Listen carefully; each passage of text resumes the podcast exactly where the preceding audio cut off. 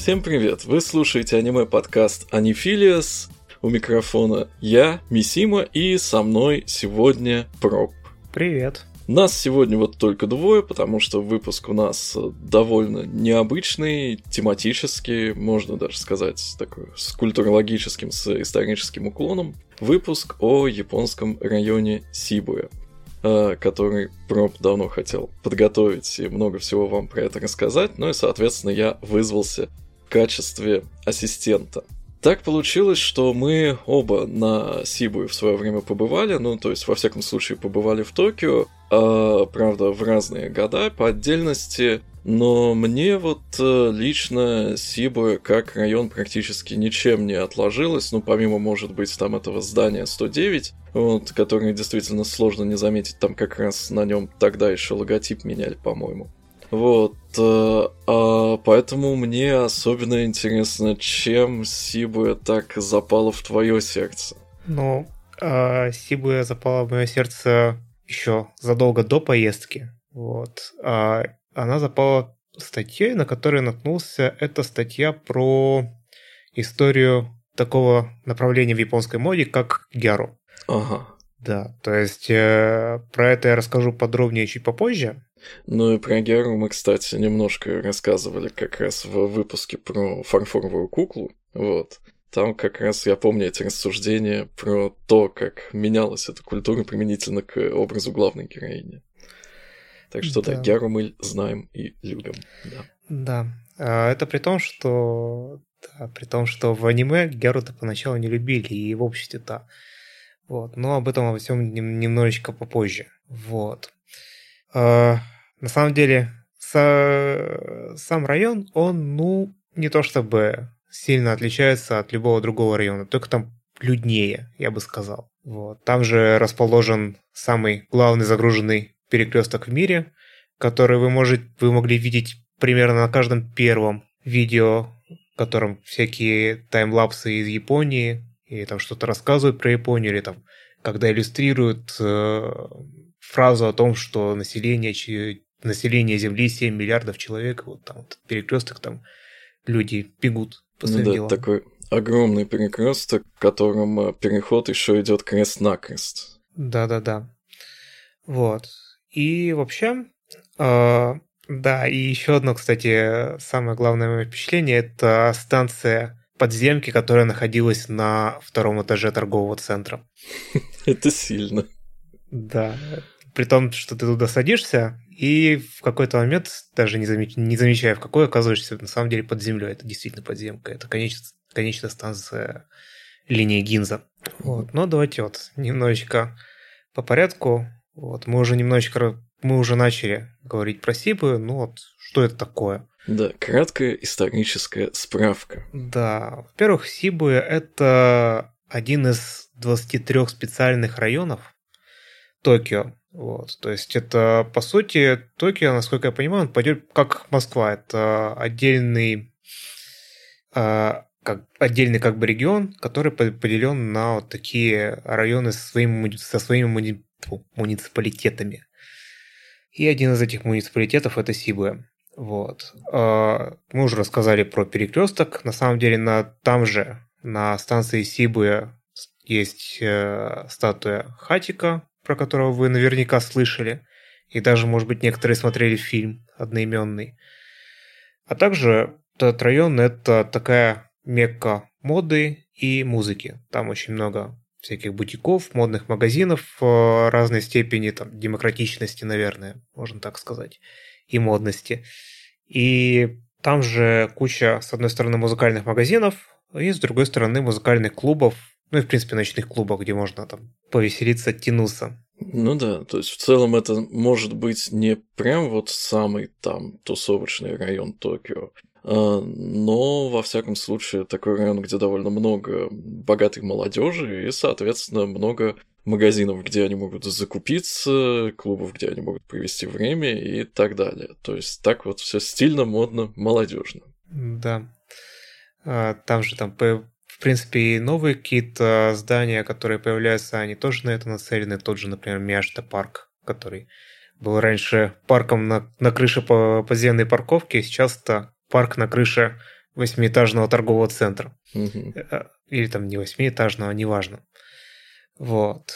В принципе, вот сам район, как я говорил, он очень огромный. Он включает в себя много всего, там парк йоги с э, храмом Мэйзи, там. Он включает в себя район Харадзюку, который Ну, как бы э, отдельная местность с э, отдельной своей особой атмосферой. Ну да, ну как бы, чтобы правильно, наверное, сказать, район улицы Харадзюку. Вот. Ну, Это там- Окрестности улицы Харадзюку. Да. Потому что, как бы, один район не включает другой район. Ну, просто здесь как бы Сибу это муниципалитет, и там с каких-то более мелких образований стоит. ну вот. А, ну в этом плане, как бы, да, Ну да. как там э, Кихабара, та же самая, она, по-моему, тоже не отдельный прям Э, район, она часть какого-то Она, района. да, она часть там другого, такого же специального района. Ну да. Вот. В принципе, про Харазёку, может быть, когда-нибудь в другой раз расскажем. Если у меня будет достаточно материала, может быть, даже это станет какой-то рубрикой, не, не. Потому что рассказывать про разные, разные местности можно, наверное, много в Японии. Вот. А, И даже отдельно в Токио. Но сегодня я ограничусь таким небольшим относительно пятачком. Это окрестностями станции Сибуя. И вот что там происходило, какие там явления зарождались и умирали. И вот это вот все. Вот, в принципе, до 19 века это было примерно середина ничего. Там были, хотя эта местность вспоминалась еще сильно раньше, но, в принципе, все поменялось, как и во многих местах в те времена, когда туда пришла железная дорога. Это нынешняя Яманоте Лайн, линия Яманоте, кольцевая линия Токио. Тогда она еще никакой кольцевой не было, просто железная дорога, там появилась станция, и с этой станции, собственно, она там находилась немножечко даже не в том месте, где она находится сейчас, но вот с э, тех пор, с этой станции начался, начал тра- формироваться тот транспортный хаб, который притягивает сейчас невероятное количество людей, и который кажется такой огромный подземный город в городе. Может, давайте так, так это выразим. Мгм. Вот. Ну, в общем, да, то есть там с э, 19 века, с одной стороны, вот появилась это будущее Яманоте линия, с другой стороны, туда начали подводить трамваи из Токио. Тогда это еще не было частью Токио даже. Это были какие-то окрестности, окре- окре- дерев- деревенька соседняя, как, я не знаю, как если бы из Москвы в Химки. Ну, может быть, даже куда-нибудь в Фили, вот так вот. Там, потому что, если посмотреть на карту Токио, то на самом деле Сибуя, она тут так э, центр, прямо практически центр. Ну да, это, это сейчас она центр, потому что Токио очень сильно вырос Ну да, там за Сибуей еще сильно разросся дальше. Да-да-да. Вот. Ну, в общем, э, да, это будет потом. Пока что там отдельная, дерев... отдельная деревня, даже можно сказать город, он в э, 20 веке получил статус отдельного города. Вот. И оттуда люди ездили на работу в Токио. А, В том числе ездил один врач, у которого был пес, имя которого вы уже слышали в этом подкасте, звали его Хатика. Ну вот, э, это очень известная история о том, что вот однажды этот врач не вернулся с работы, потому что там погиб. А верный пес с тех пор еще 10 лет, почти 10 лет приходил к станции и ждал своего хозяина. Этот пес стал местной знаменитостью, и на самом деле еще при жизни ему открыли памятник. То есть мы М. привыкли к тому, что вот памятник открывают уже после смерти. Вот. Насколько- По-моему, даже была фотография, где вот есть памятник, рядом с которого, с которым сфотографирован пес, в честь которого этот памятник сделали. Ну, и этот памятник, в принципе, и сейчас такой ориентир э, на площади перед станцией место встречи. И там даже на станции есть такой барельеф, где вот эти вот собачки изображены. А, ну, в принципе, да, то, то, что вот это место встречи, оно как бы не могло не, отобразить, не, не отразиться в аниме и, в принципе, вот в популярной культуре. Взять э, даже вот на скидку, когда я начал думать, мне там пришло несколько, несколько названий. Это, например, New Game, это Бег. Также на Сибу встречались девочки в Яманосусуме. А, это место встречалось в Качемен Crowds Inside. Это такой ремейк классики. Ну, это уже новая классика, можно да, сказать. Да, да. Краудс, который вот уже аниме там нулевых, может быть, с самого начала десятых, и Инсайд второй сезон. Ну, десятых, наверное, с самого начала, там, двенадцатый, тринадцатый год. Ну, я, я просто помню это в спойлер так его обсуждали. Mm, да, да, значит, там 13-14, может быть. Вот. вот. Ну и там последние в списке это Idolmaster Cinderella Girls, там тоже был э, как бы эпизод с, э, рядом с Хачика, где они там делали, где они, айдолы местные, делали репортаж. Ну да, то есть, в принципе, история такая сама по себе известная на весь мир. И место с этой статуей, оно такое тоже там знаковое, знаковое в Токио, там, там в числе какого-то вот минимума мест да, узнаваемых как, как, и важных. Да, которые следует посетить. Видимо, видимо, вот такой же список есть у китайских туристов. Не знаю кого, потому что когда я там был, это выглядело примерно так. Вот у нас есть станция, вот эта площадь, которая на самом деле, она вот довольно небольшая, она забита людьми. Вот, есть вот эта станция Хачика, и перед ней куча китайских туристов, которые в такой очередь, или может, ну ладно, может быть не китайских, но в принципе, э, если ты видишь туриста азиатской внешности в Токио, тогда, то это, скорее всего, был китайский турист. Так ну, вот, да. куча... И куча... не только в Токио, да. Да, куча, куча таких туристов, которые стоят в очереди, и каждый там а, перед статуей становился, фотоаппаратом делал снимок, абсолютно такой же, как у всех остальных, и уходил. Угу. Я... Нос не терли? Нет, там у них, видимо, так не принято. Э, ну да, это, видимо, московская традиция. Да, те... С другим псом. А, на это на станции Площадь Революции. Да, да, да, да, да. Вот, я помню, когда ездил, я туда к нему даже не пошел. То есть я помню как раз я, видимо, из парка Йо-Йоги как раз шел по Сибуе куда-то там к метро дальше куда-то ехал. Вот, то есть я там так по ней именно прогулялся по улице, посмотрел там на все эти здания, на все эти витрины, но Катику меня не хватило. Не, я, я как-то это, я целенаправленно туда поехал. Правда, вышел не из того выхода со станции. Там есть как бы специальный выход, который прям, по-моему, называется хать, э, выход к площади Хатика. Вот. А с другой стороны, мне пришлось пройти вот, но я увидел это зрелище. Она меня, ну, с одной стороны, повеселила, с другой стороны, немножечко, да, впечатлила. Ну и сейчас в современных реалиях, наверное, встречаться возле хатику, это было бы уже проблематично.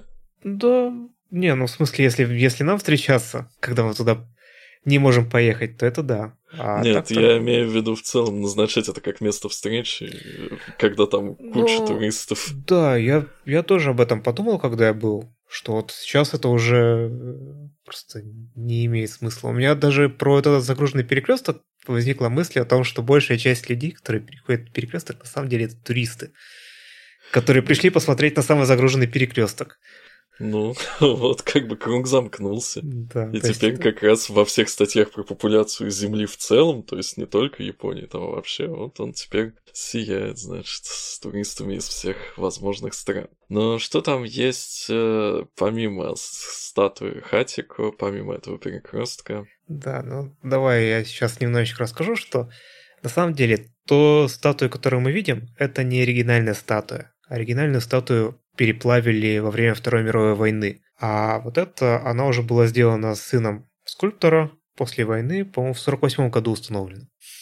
Вот. Тогда же в, 40, в 40-х годах была оккупация, и там э, в Токио была куча мест, где были расположены оккупационные американские войска. В том числе это было же, это же было на Сибуе.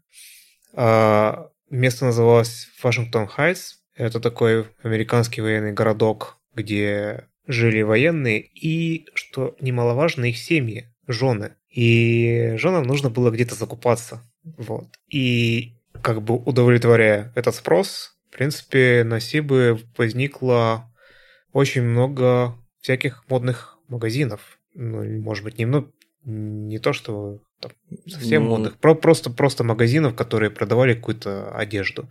Да, да. Плюс еще, наверное, в реалиях э, американской оккупации, собственно, там жены семьи американских военных, это были люди, да, у которых со, были со, деньги. Да, со, самые обеспеченные. Да, поэтому вот. это создало По... предпосылки для торговли.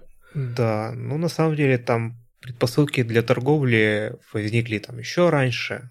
Там, например, э, одна из линий, которая заканчивается на Сибу, это Toyota Line линия Тойоко от э, названий Токио и Йокогама. А. Вот, соответственно, она, как можно понять, она связывала Токио и Йокогаму.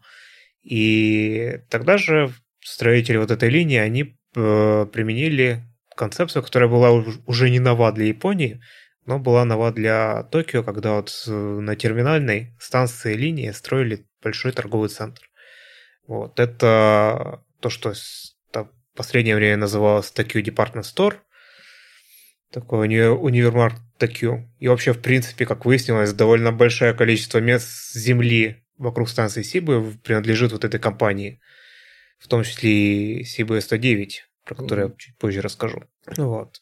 А, это, я не знаю, это был, наверное, первый небоскреб на станции. То есть представьте, там с одной стороны даже какие-то трущобы вдоль этой речки Сибы. Вот. Э, буквально какие-то домики из каких-то обрубков дерев... древесины непонятных. Есть фотография. Я видел. А с другой стороны, там ну, просто низенькие двухэтажные домики, а тут вырастает громадина высотой в 10 этажей. Причем э, эту громадину построили вот как раз на реке. Непонятно. Тогда, видимо, не было таких правил регуляции того, где и что можно строить. Здание это было Г-образной формы, то есть оно там с одной стороны шло вдоль путей линии Моноты, с другой стороны оно поворачивалось, как бы перешагивало вот эти пути и выходило на сторону площади э, Хачика. Э, там оно по ходу много перестраивалось. Последняя там перестройка была, наверное, в конце 80-х. Вот. Но сейчас уже время пришло, и его практически в данный момент уже снесли. Вот об этом мы расскажем, я расскажу чуть ну, в конце в самом, о том, что сейчас там происходит на станции. Вот.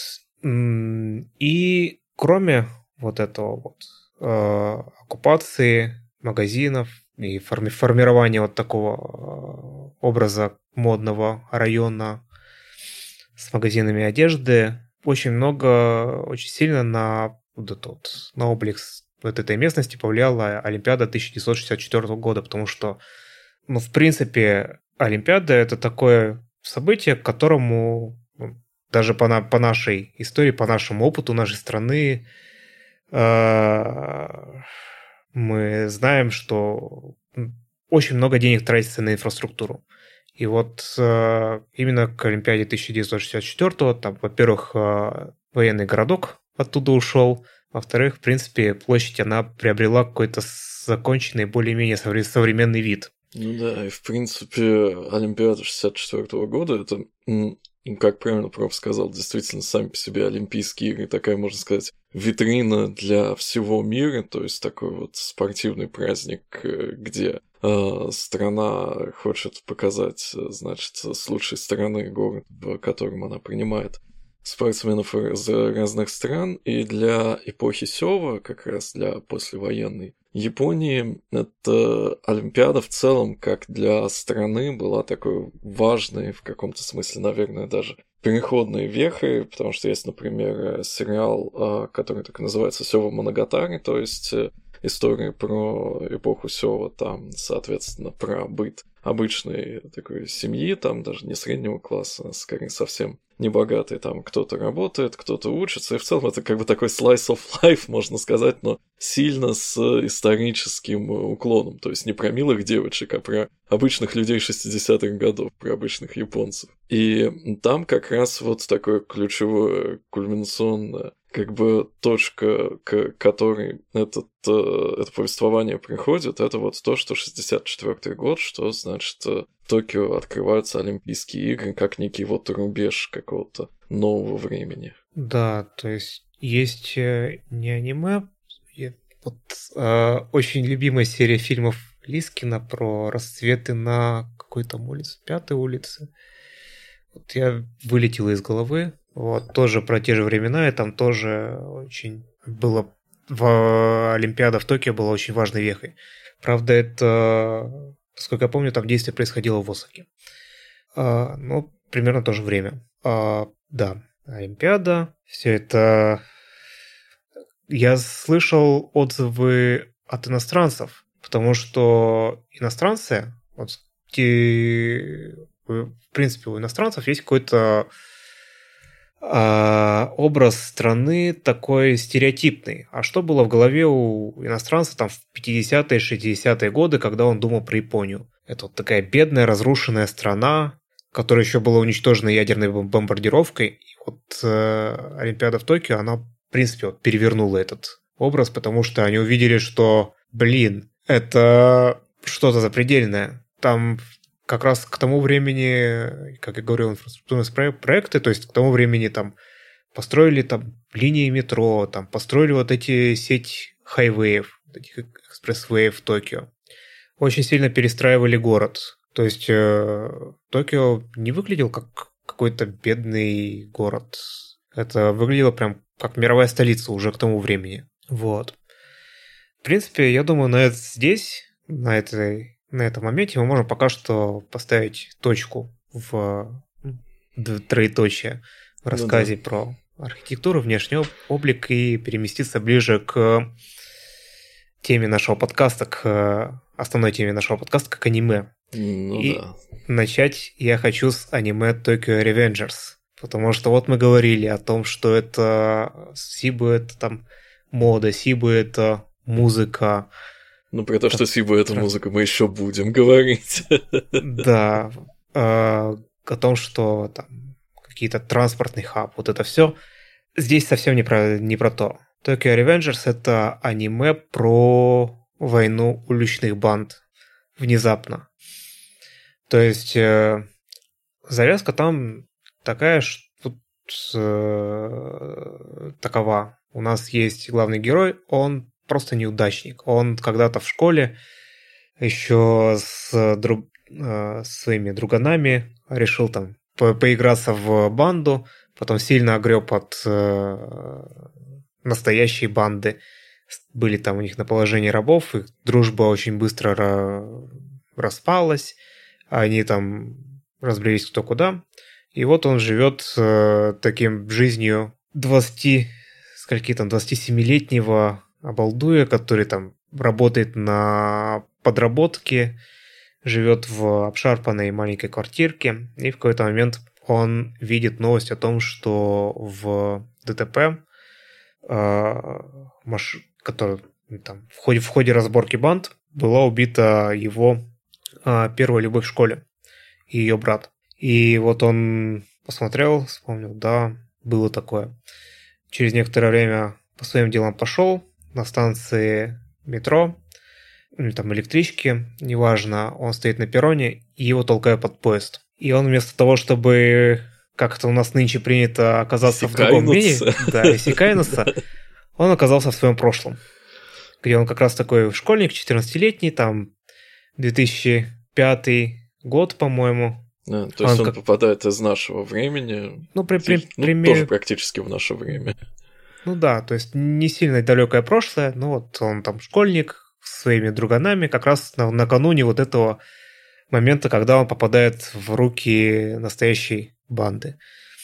И вот э, он с помощью вот таких прыжков по времени пытается как-то изменить судьбу. То есть э, он пытается спасти вот свою девушку, он э, пытается, ну, он как бы в итоге дружится на самом деле с э, главарем этой банды, которая его тогда побила.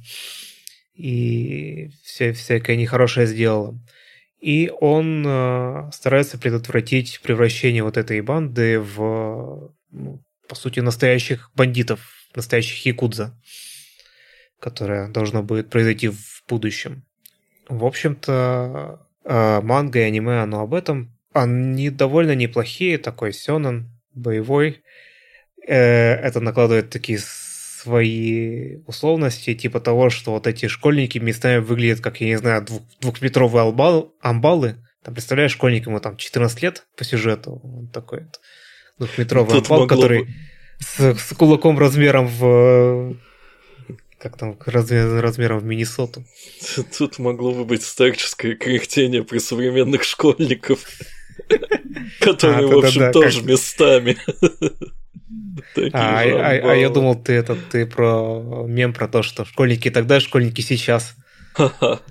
Не, ну это скорее вот какие-то школьники, которые из такого героического тогда. Вот, ну вот тогда у них было тогда очень героическое тогда. А, да, ну но и там... судя по на другим э, всяким э, известным сведениям о Сибуе, она же, получается, в нулевых-то особо криминальным районом, наверное, не была. Ну как, я думаю, что она была примерно как и все остальные. То есть, э, когда я там был, ну там очень много всяких заведений починка. А вы понимаете, а. кому принадлежат починка. Вот. Я ну, думаю, да. если там какие-нибудь э, дебри забрести, там можно много, вся, всякое много найти, но при этом э, Сибы, оно не имеет, ну, как мне кажется, не имеет такого флера криминальной романтики, типа к Кабукичо. Ну да, да, да. Того же. А здесь оно про другое. Но при этом, если покопаться в истории, можно, можно найти всякое. Вот. Есть... Э, был на Сибы, было на Сибы такое событие, которое ну, называется Shiba Incident или там инцидент в Сибы. И это абсолютно не, от, не касается манги, я не знаю, аним, в аниме это было, манги Jujutsu Kaisen, где есть арка с таким названием. Собственно, если вы загуглите Shiba Incident, то первая страница будет забита вот Jujutsu Kaisen.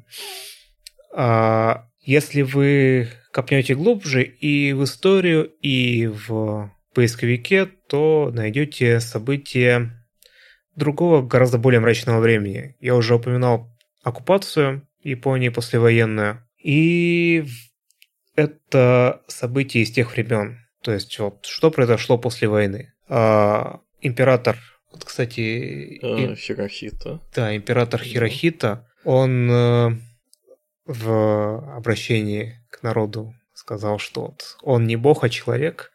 Да, он да, отрекся от своего от... божественного достоинства. Это была трагедия.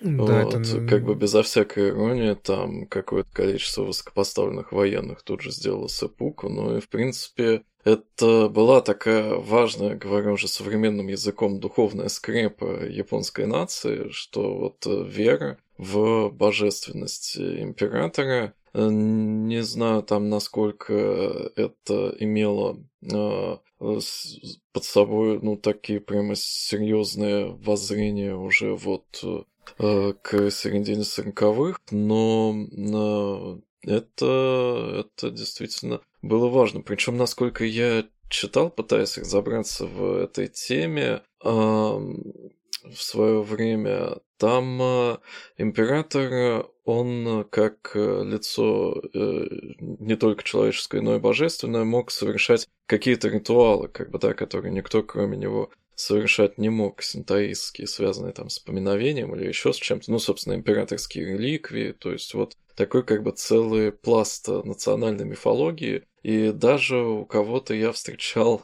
а, такие слова, что Э, там на самом деле этот э, манифест э, об отречении императора от божественного достоинства, он как-то так довольно расплывчато написан, вот, поэтому как бы отрекается, но так немножко не до конца.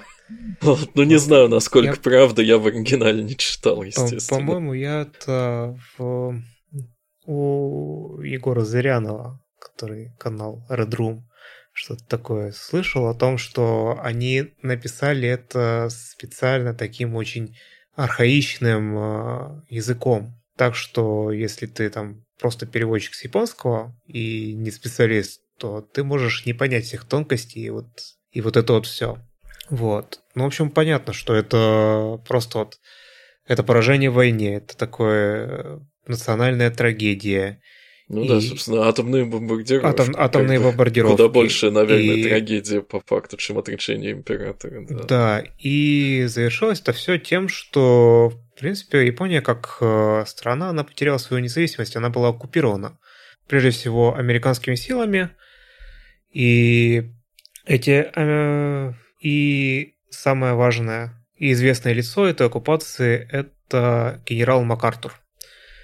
Собственно, суть и цель этой оккупации, которую ставили американцы, это демонтаж прежней системы э, авторитарной и э, создание какой-то, ну, ну, создание новой. Э, Японии более демократичной, более свободной, вот это вот все. Э, один из важнейших элементов вот этой авторитарной власти это была полиция японская. Поэтому Поэтому оккупационные власти, они занимались тем, что планомерно лишали полицию силы делать что-либо. Полномочий. Ну, не то, что полномочия. Они, например, а, а, запретили им носить оружие. То есть они конфисковали полицейских оружие, положили его на склад в Якогаме, по-моему, на. И в следующий раз, когда туда пришли, этого оружия уже там не оказалось. Что в, этой, что в этой ситуации могло пойти не так? Все. Да, именно.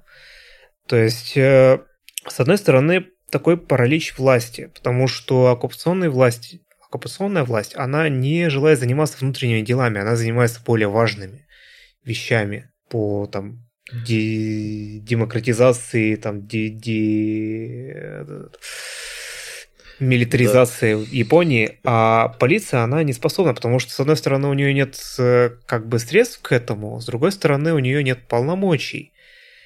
А с третьей стороны, Япония – это была бывшая столица империи. Империи, которая включала в себя не только Японию, но еще кучу всяких э, территорий на материках и на островах. То есть, э, как всякая столица Японии – там скопилось довольно много представителей других этносов. То есть там... Ну, там, да, там, конечно, такая себе была империя, там это как зона совместного развития, совместного да, процветания, процветания, наверное, даже она, да, называлась.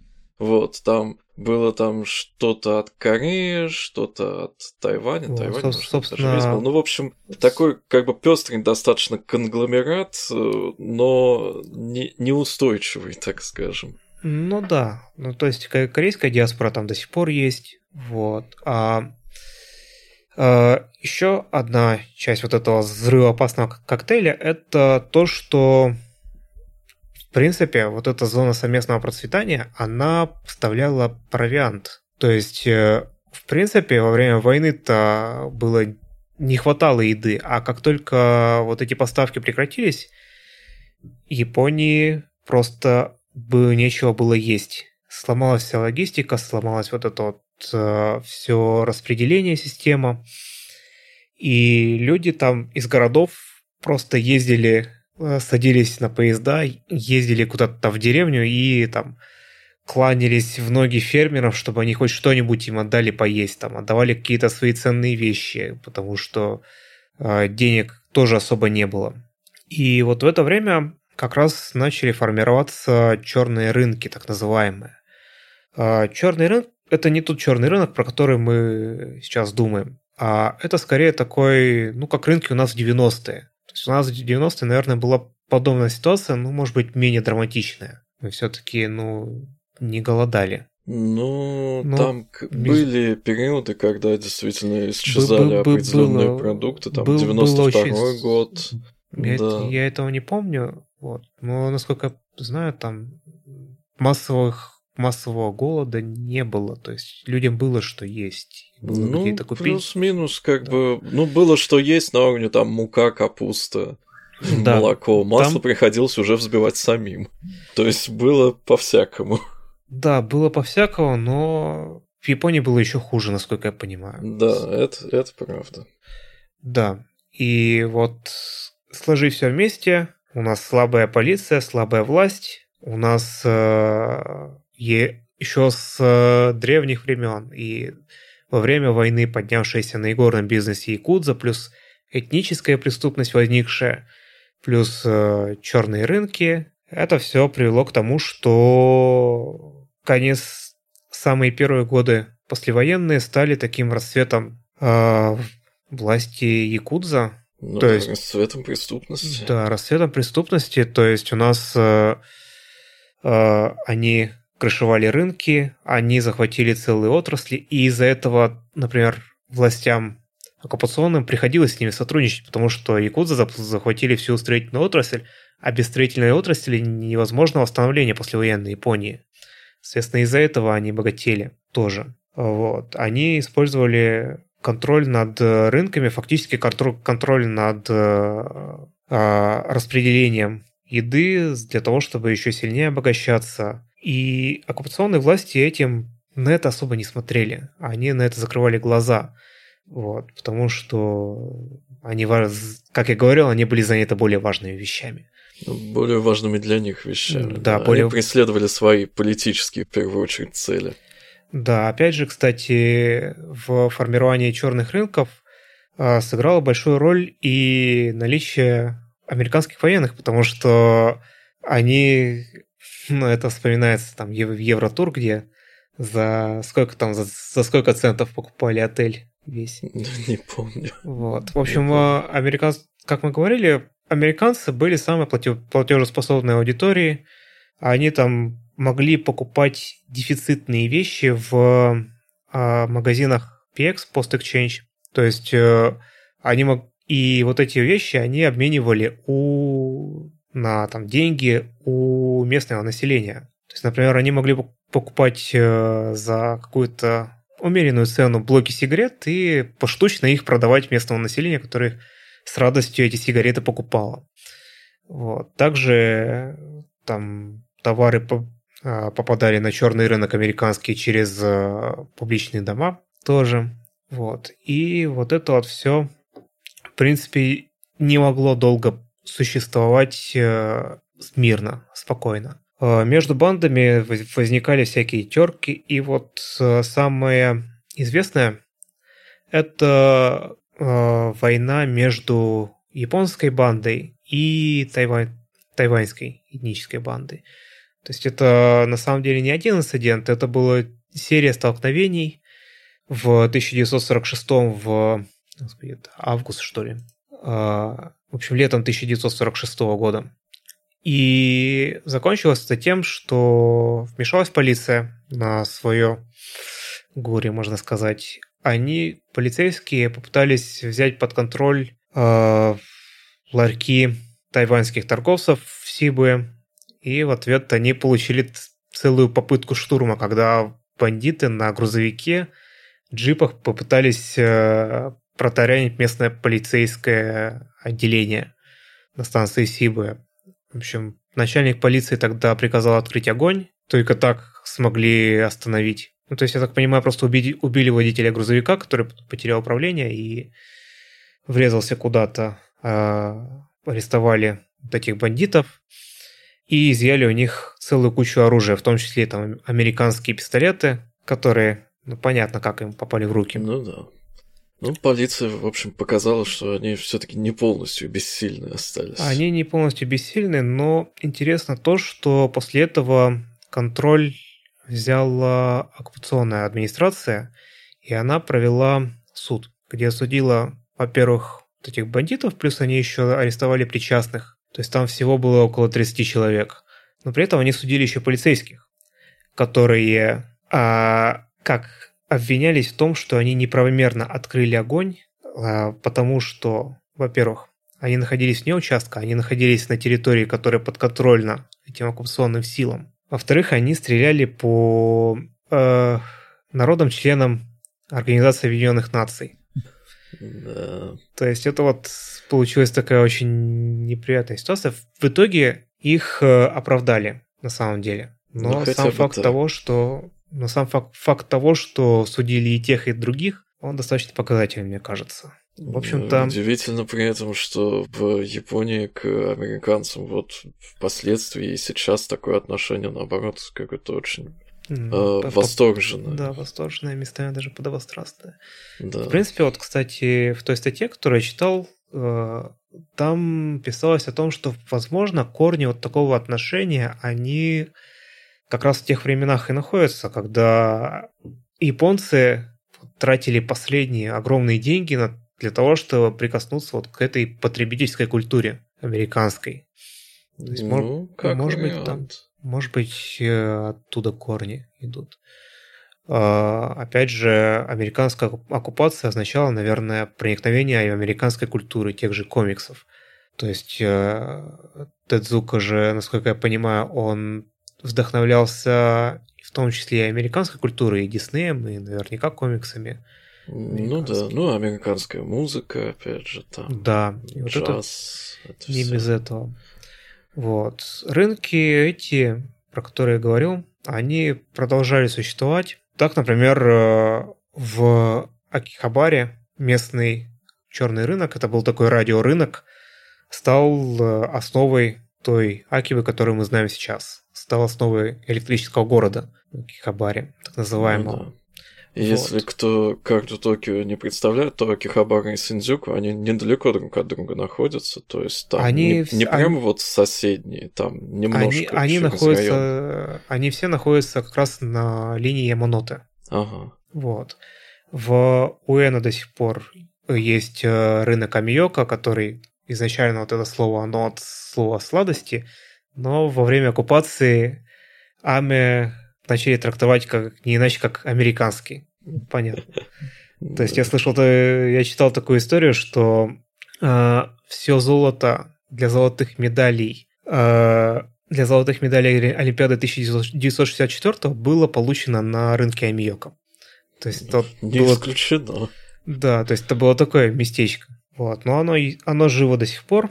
А вот э, рынок в Сибе, он до наших дней не дожил. Он до 70-х еще оставался. В, на Ютубе есть э, серия видео NH, с хроникой NHK, называется Tokyo Landscapes. Есть там в серии про 70-е есть эпизод с последними, наверное, днями, неделями вот этого рынка. То Токио закрыли и снесли. Это довольно такое очень, я бы сказал, злачное место. А... Видео вообще душевное, я смотрел парочку. Такие прям хорошо включить и расслабиться. Да, а если ты знаешь японский, там есть некоторые серии, они озвучены с комментариями, показывались. А, нет, ну, я на это не обращал. Вот они там за какие-то 60-х годов там такие дяденьки, вот, типа, о, я помню, это там пер первый такой район а, комплексной застройки или что-то там такое. Вот. И вот они там смотрят на это и ностальгируют. Да, прикольно. А, так вот, на самом деле, а, то, что построили на месте этого рынка, оно отличается от э, картинки вот в той хронике. Построили здание Shibuya 109, а, которое мы упоминали. И еще упомянем. И еще упомянем, потому что оно стало знаковым для следующей ну, как бы темы для следующей большой субкультуры, про которую хотелось рассказать. Да, да, и может быть даже и не для одной. Но про субкультуру, да, но и в целом оно вот как бы просто, чтобы если кто не следит там за новостями Японии, там оценить масштаб, что вот когда на этом здании Shiba S109 меняли логотип, то есть эти цифры одни 109 поменяли на другие 109, это прямо в СМИ была такая сенсация, широкое обсуждение, то есть вот реально какой-то культурный символ, хотя казалось бы, ну как, как торговый центр непривычно воспринимать как культурный символ. Ну, разве что, я не знаю, какой-нибудь гумцум. Вот, а там вот прямо даже, что эти цифры стали другими, уже это прямо было большое дело. Ну, просто вот это здание, оно знаково еще тем, что оно находится прямо напротив перекрестка Сибы, на такой излученной улиц, двух да. улиц. И оно очень хорошо видно оттуда, и оно попадает там примерно на половину съем всяких э, фотокадров, фотоснимков с перекрестка. И угу. вот этот логотип, он там, сколько? 30, наверное, 40 лет почти. Его через 40 лет. То есть здание открыли да, в 2079 да. поменяли в 2019. Я как раз был, его там меняли. А.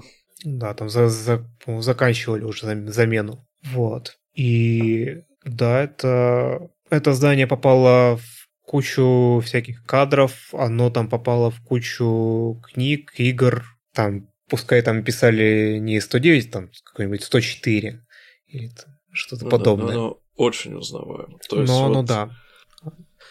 Это узнаваемо. Так что теперь, где увидите, будете знать, что это, куда это и какой за всем этим бэкграунд. Да. Ну, а мы перейдем к Геру. Да. А, опять же, это, мы уже проспойлили эту тему в самом начале. Вот, ну давайте поговорим поподробнее. Вот, в принципе, Геру, они, само слово, оно в Японии появилось довольно давно, оно появилось в 70-е годы. Это такая калька с английского гал. Ну да, girl. Вот, который там такой, да, который происходит от girl. Вот. И, в общем-то, оно первые десятилетия, можно даже сказать, просто означало сообщество в клубе. Никакого дополнительного смысла не имело. Вот. Также к Гяру появились и Когяру, то есть это, если Гяру это уже как бы взрослые девушки, которым можно ходить в клубы, то Когяру это школьницы, которые пытались выдавать себя за взрослые, чтобы, чтобы попасть в эти всякие заведения. Вот, но в 90-х вообще такое очень занимательное время, когда экономика разрушилась, казалось, все идет к, к дну, но при этом в плане субкультур появилось довольно много всякого интересного. Вот. В 90-х же появилось э, течение Геру. Это такие девушки с загаром, с крашенными каштанными волосами, которые носили брендовые какие-то сумочки, какие-нибудь шарфики, другие атрибуты. И при этом школьную форму и приспущенные мешковитые носки или гетры, то есть это по-английски loose socks. То есть, э, казалось бы, причем почему вот, э, причем здесь э, мода и школьная форма? Как они вообще уживаются в одном предложении вместе? Здесь довольно интересная история. Дело в том, что вот сейчас все говорят о том, что вот в Японии демографическая катастрофа, о том, что нет молодежи, нация стареет. На самом деле это началось очень сильно заранее. Это началось еще в 80-х годах. Просто оно ускорилось в последнее время. И вот уже в те годы э, некоторые школы, в основном это школы, которые, ну, богатые частные школы, они начали задаваться вопросом, а как привлекать к себе учеников, потому что детей-то становится меньше. И они придумали довольно нестандартное решение. Они просто начали менять школьную форму. То есть э, школьная форма в те времена это ну, стандартная матроска. Это сейчас э, в Хибике Юфониум главная героиня говорит о том, что вот, ну я пошла в эту школу, хоть она далеко, потому что это единственная школа в округе, где в качестве, где в качестве формы матроска, а мне нравятся матроски. Вот, тогда все было ровно наоборот. И школьная, школьная форма, форма вот таких вот богатых частных школ, она очень сильно выделялась. То есть это, во-первых, это была не матроска, это уже были там какие-то пиджаки с юбками. И при этом эти, эта форма, она была дизайнерская, если можно так сказать, потому что школы богатые, у них были деньги, они могли заказать эту форму у каких-то модных дизайнеров, чтобы она выглядела, сам, сама по себе выглядела стильно. И получается, когда ты ходишь такой, когда ты девушка из богатой семьи, ты показываешь, демонстрируешь вот свой достаток, просто нося школьную вот эту форму. То есть э, это форма сама по себе стала предметом понта такого. Но сама по себе, самой по себе школьной формы было недостаточно. Ее нужно было модифицировать. Нужно было там подвернуть юбку, там как-то добавить аксессуаров, что-то там еще. И, в принципе, вот таким образом складывается облик первых Гяру. А, почему они появились на Сибуе, а не в каком-то другом месте? Ну, здесь тоже довольно простой ответ, потому что э, это девушки, которые ходят в дорогие престижные частные школы, они, соответственно, должны жить в дорогих престижных районах. А вот как раз э, вокруг Сибы ну, появилось в послевоенное время появилось довольно много таких районов. И Сибуя просто стала таким очень удобным местом для того, чтобы встречаться и тусить. Потому что, как мы уже не раз упоминали, это транспортный хаб, и туда просто удобно приехать на чем-нибудь и уехать оттуда. Ну и в целом это место, где живет э, так называемый upper middle class, то есть вот верхушечка среднего класса. Это тоже там. Да. А, ну да. То есть, э, в принципе, там есть какое-то дешевое жилье, но если, если вы там хотите что-то купить, то забудьте. Да. Вот.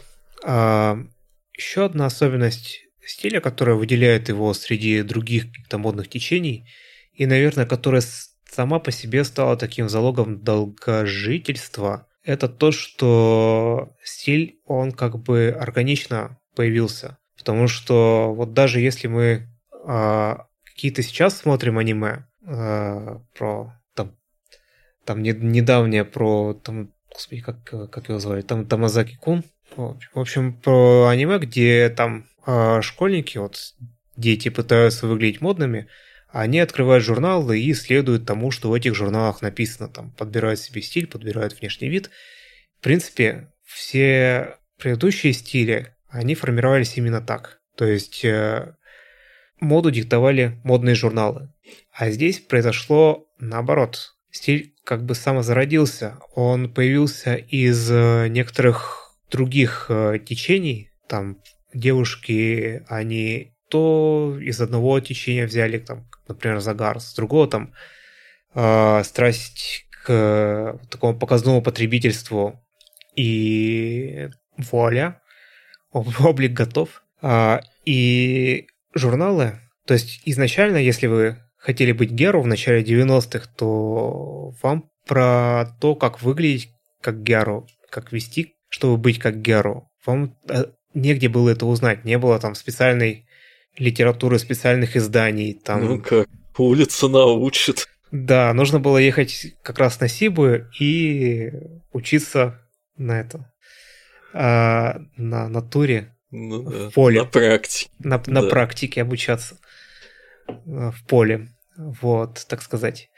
А, там даже если принцип и этот стиль еще там пару лет буквально никто не замечал там в каких-нибудь каталогах в э, местных модных магазинах э, с Гяру упоминались там разве что как-то вскользь, как будто это что-то незначительное. И здесь как раз э, волну подхватил, волну оседлал вот магазин Shibuya 109, потому что вот мы говорим про то, какой он знаковый. На самом деле он никогда до той поры особой популярностью не пользовался, потому что там были другие, более э, крутые э, магазины, где можно было что-то купить модное, где там были какие-то бутики, вот это все. И Shibuya 109, он им проигрывал. Но когда появилась волна Геру, он и пере, как бы переформатировался и начал ориентироваться именно на эту аудиторию, благодаря, благодаря чему он сильно выиграл, он сильно поднялся. Вот. И, в принципе, там появилось, появилось довольно много магазинов, где в качестве консультантов, в качестве, в качестве как бы такого лица, лиц этих магазинов брали таких геру первого поколения, Мгм. вот, которые становились такими старшими сестрами. Вот. Но у этого явления было еще такая довольно мрачная обратная сторона, потому что те же 90-е, они стали э, временем явления под названием Энджокосай, или Энко сокращенно. То есть это такое свидание за деньги. И вот это явление, его очень сильно ассоциировали с э, Геру, потому что, ну как, во-первых, Геру, они вели себя не как Ямато Надесика, они там, которая такой образ идеальной японской женщины, девушки. Ну да, Геру они и Геру выглядели, они... и вели себя вызывающе. Да, подчерк, причем э, вызывающе и подчеркнуто как бы сексуализировано. И вот эта сексуализация, она стала поводом для того, чтобы их обвинять в том, что они занимаются, ну, по сути, такой проституцией. А началось это все с того, что эро... как бы, мужские эротические журналы, они, которые, кстати, тоже, собственно, название Кагеру стилю дали именно вот эти журналы. Они первых, первыми их заметили внезапно. И они же начали публиковать рассказы, которые как бы такой fulfillment такого э, мужчины типа 20-30 лет. Э, в принципе, э, про то, что вот он э, как-то покупает, снимает, можно сказать, этих геру и проводит с ними ночи напролет. В принципе, это не то, чтобы было необоснованно. Среди геру были распространены такие пранки, типа того, что вот они э, брали деньги у там, мужчин за то, чтобы, например, там за три минуты. При этом они шли куда-то в заведение, садились за столик, но по прошествии трех минут они просто вставали, разворачивались и уходили. То есть как бы вот был какой-то не, некий базис, что Геру они берут деньги за то, чтобы встречаться. То на самом деле, в принципе, я так понимаю, первого поколения, по крайней мере, вот такой потребности не было, потому что, я повторю, они из э, богатых семей. У них э, есть деньги для того, чтобы покупать брендовые шмотки. Э, но и... это не обязательно же может быть потребность именно экономическая. То есть это может быть потребность э, психологическая в том смысле, что, ну, понятно, это, наверное, не самая здоровая фигня, которая может быть у девушки в голове, но что вот она востребована большим количеством мужчин как женщина, она там может им крутить головы, они готовы, в принципе, сама готовность их там платить ей деньги за возможность близости, оно может э, психологически как-то очень подогревать само по себе, даже если деньги сами не нужны. Ну, может быть. Вот, опять же, 90-е э, годы – это время, когда технический прогресс пришел и принес новые типы коммуникации. То есть у вот девушек появились ну, первые пейджеры. То есть это уже такой канал коммуникации, который был не, не подконтролен взрослым. И с помощью вот этих э, пейджеров они могли связываться с своими, назовем их папиками.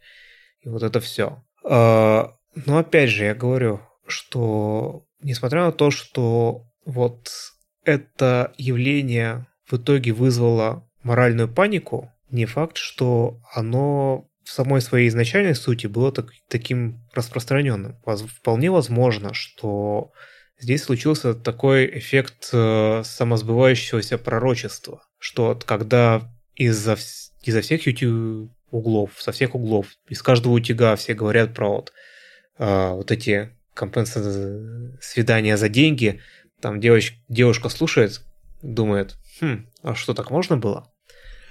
Вот. А потом случается а... Кана Кринж. Да, потом случается Кана Кринж, потом случаются всякие неприятные вещи, вот. И, в принципе, насколько я понял, э, японцы, они как бы очень стесняются каких-то э, таких вещей мрачных и стараются на них особо не глядеть. То есть это явление, оно, оно ну, может быть, сейчас оно более изучено, но там лет 10 назад не было нормальной статистики, не было исследований о том, насколько на самом деле девушек участвовало в этом всем безобразии. То есть есть немалая вероятность, что на самом деле, несмотря на вот всю эту, э, всю эту шумиху, э, в принципе, э, такие свидания посещало довольно небольшое количество, небольшое количество вот этих школьниц. Ну, вот. ну и как э, такое громкое явление Эджи Косай, оно просто не могло не, не появиться в каких-то произведениях, которые в те же годы выходило. То есть, например, в Initial D есть целая арка с тем, что вот э, девушка главного героя, она параллельно с ним за деньги встречалась с э, неким папиком, который забирал ее на Мерседесе.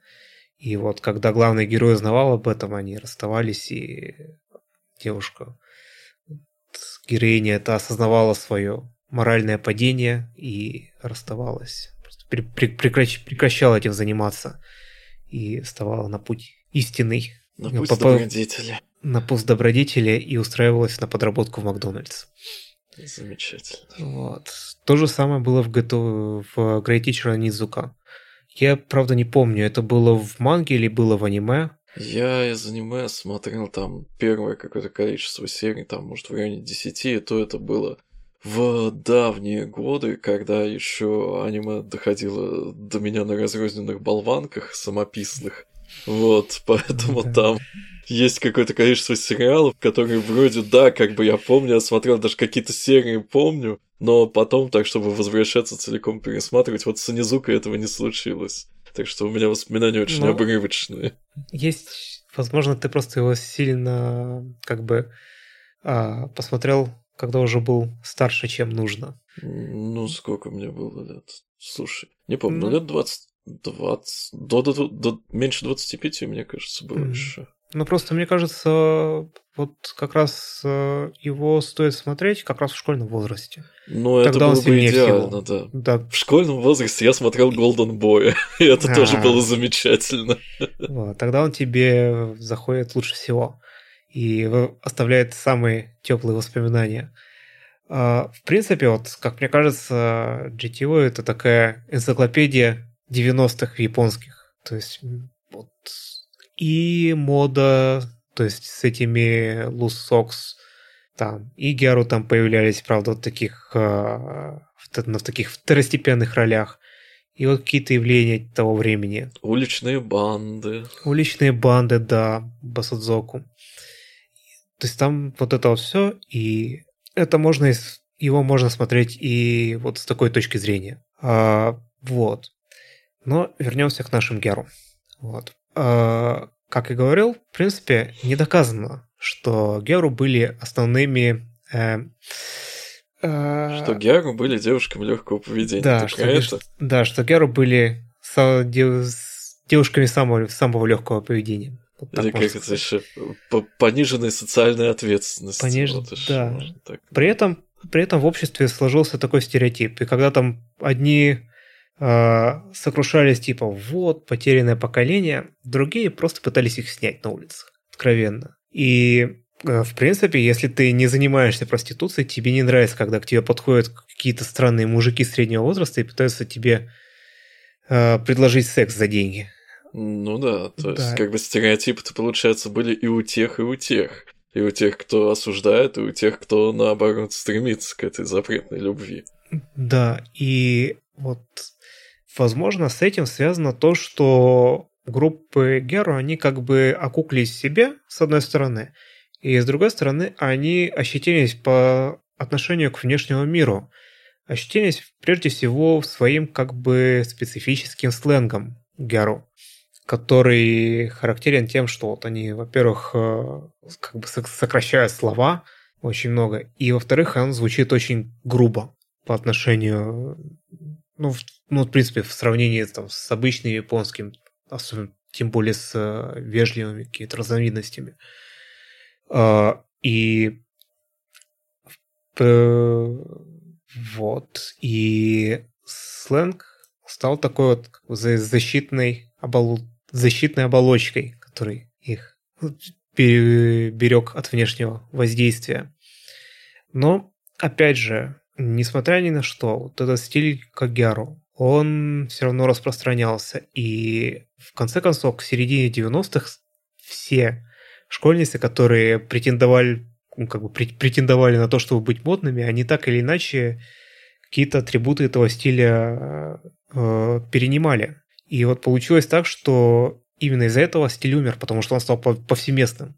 Ну, бы... подожди, как, как он умер, если он до сих ну, пор ну, живет? В смысле, он не то чтобы умер, он умер как такая отдельная субкультура. А, ну в этом плане, пожалуй, да. Да, он, он живет как э, вот этот стиль, но не жив как субкультура. При этом, помимо того, что э, помимо того, что вот э, Когяру как субкультура э, становились э, все более широко э, распространены, туда приходили новые девушки, уже не столь богатые, уже не столь престижно, э, уже не из столь престижных заведений, она скорее даже наоборот.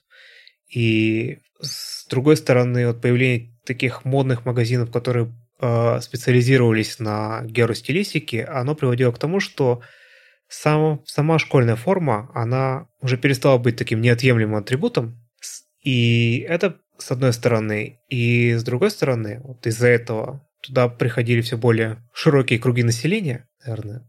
И в конце концов туда пришли девушки уже, прямо сказать, с э, настоящей хулиганки. То есть э, массово в то время в Гяру перекрашивались э, те девушки, которые до этого входили, например, в женские байкерские банды. Вот, ну понятно, просто все вот эти банды, которые были до этого, и Сукибан, и вот это Ladies, которые байкеры, они были ну, довольно мускулинными. А вот здесь была первая субкультура, которая им под, как бы подходила по своей идеологии, с одной бун, такой бунтарской, а с другой стороны она была достаточно женственна. И получилось так, что, ну опять же, из-за того, что они там такого более, наверное, э, я не хочу сказать низкого, с таких более нижних социальных слоев, у них там свое специфическое чувство стиля. И вот получилось так, что они, попав в эту субкультуру, где уже вот такие, которая уже как бы окуклилась сама в себе, э, которые уже появились модные журналы, которые уже там, которые сами по себе, может быть, не чувствовали меры, они как бы начали, устроили такое соревнование. Кто будет там самый первый герой на деревне. Кто светлее накрасит волосы, да. кто чернее сделает загар. Кто чернее сделает загар, кто накрасит волосы светлее, кто там из-за того, что там загар становился все темнее, вот этот э, тушь черная, она уже не подходила, она просто сливалась с загаром. Появилась белая более там светлая тушь. Кислотные и... тени вокруг глаз. Да, кислотные тени вокруг кислотные тени, там какие-то невероятные цвета причесок. То есть э, стиль становился все более радикальным. То есть и это уже не выглядело привлекательно со стороны мужчин, это наоборот отпугивало их. Но зато вот добились своего, можно сказать. Уже никто подкатывать не будет с порочной любовью. Да, за, за, зато среди своих ты самая, самая крутая. Да, ну и вообще идеально. Да, э, вот эти стили, они уже как они уже отделились от изначального стиля Кагяру и получили свое название э, Гангура. И есть еще более как бы экстремальный, это Ямамба. Вот. Кангура я не помню, я мамба, я помню, это значит горная ведьма. Вот. Интересно, что эти термины, эта субкультура получила еще свое какое-то э, преломление в Евробите уже в нулевых.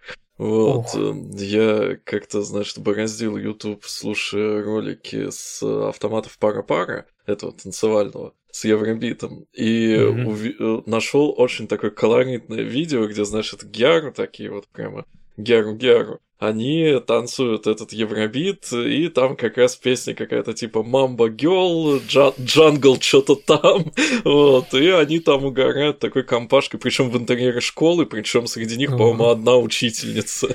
То есть, замечательное видео, душевное.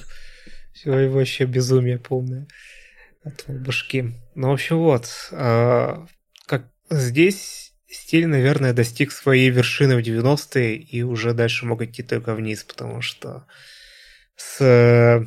происходила какая-то маргина... маргинализация. Среди вот этих девушек появлялось больше там, каких-нибудь сбежавших из дома, вот, которые наоборот уже пытались э, подкатить к мужчинам, чтобы те с ними переспали за деньги. Вот. Из-за этого там, может быть, появлялись, ну не может быть, появлялись э, Геру мамочки. Вот. И, в принципе, сам стиль, как казалось, шел к своему закату. И там в самом начале 2000-х э, были статьи в духе о том, что вот, казалось бы, там, Насибы два года назад кишила вот этими Гяру, а сейчас куда они делись? Слушай, ну вот, кстати, прежде чем э, продолжать про то, куда они делись, вот эта вот сама по себе история, значит, сбежать из дома, найти мужика, какое-то было же пару лет назад аниме с таким сюжет, он же назывался, типа, там, я сбрил бороду, я, познакомился я, я, со школьницей, да. да. Но да. там же школьница была, по-моему, не Геру. Нет, там школьница не Геру. Я так понимаю, в принципе, эта история, она не имеет отношения к какой-то субкультуре на самом вот деле. Вот в том-то и дело, да. В принципе, вот. многие вот даже вещи, есть... про которые ты рассказывал, которые мы в этой части упоминали, они в целом, как бы, да, имеют место, там и свидания за день, и проституция, в том числе там нелегальная всякая, и такие вот, значит, поступки отчаянных девушек разные, но почему-то вот, видимо, в стереотипичном сознании это, на это все навешивается образ Гяру, хотя на самом деле оно про общество в целом. Да, потому что вот как бы есть э, образ обычной девушки, есть образ вот этой распутной хулиганки. И кто, по, кто, по мнению обычного, обычного респондента, способен на то, чтобы там быть шлюхой, извините, больше? Вот это вот, это вот дев, скромная девочка в очках или вот это вот Геру? Вот. Но э, я не могу сказать, что там было дальше особо. Я могу сказать, что в принципе стиль этот не исчез на самом деле до конца. То есть даже 10 лет назад э, они Гяру встречались и в довольно большом количестве на Сибуе. Вот. Э, они, да, с тех пор стиль снова пришел немножечко в упадок. Но вот опять же, loose socks, эти мешковатые носки, они снова пришли в моду. Возможно, и Гяру вернутся опять. Вот, такое ощущение, что вот этот стиль, он как бы уже прописан в японской культуре. И интересно наблюдать за такой трансформацией образа Гяру в аниме, потому что я уже упоминал, что Гяру встречались э, в GTO, там это были вот какие-то совершенно незапоминающиеся второстепенные персонажи, и, в общем-то, такими они и были в течение, кажется, всех нулевых. Там ты включаешь какой-нибудь э, школьное аниме, там обязательно будет какая-нибудь Кяру, которая э, при этом либо там второстепенный персонаж, либо какая-то злодейка, которая какие-то пакости главной, герой, главной героини, герою дел, делает. Но, в принципе, к 2000, 2010 годам уже образ немножечко поменялся, уже они стали становиться главными героями и, в общем-то, довольно симпатичными персонажами. Вот можно вспомнить э, Ошиете Галкачан, такое аниме. Было такое, да. Было. Там среди трех главных героинь одна, ну, одна из них была Гяру. И вполне себе такая веселая и компанейская девушка, насколько я помню. Опять же, манга с не очень счастливой судьбой, потому что автора повязала полиция то ли за уклонение налогов, то ли еще за что-то, то ли у него детское порно нашли. В общем, ну, продолжение Лучше бы уклонение от налога. да. да, в общем, про продолжение, скорее всего, не будет этой манги. Есть аниме начала 2010-х годов. Недавно было аниме Хаджимите на Гяру, но Гяру. Я его, правда, не смотрел, но знаю, что там э, главный герой влюбился в Гяру, и вот какая-то романтическая комедия. Правда, это больше да, такая сенсионистая с э, уклоном в эротику в уклоном в Эчи. И вот буквально совсем недавно был, было аниме Sona Bisque Doll. Uh, My Dress Up Darling. Фарфоровая кукла, да. Да, фарфоровая кукла влюбилась. Я не помню, какое было официальное название. Вот Любовь нас... с иголочки было официальное да, название. Да, Любовь с иголочки. Фиг забудешь. Любовь с иголочки. У нас есть целый отдельный выпуск, который да. был посвящен и этому аниме, и косплею в целом. Да, выпуск с живыми косплеершами. Да, замечательный выпуск, послушайте.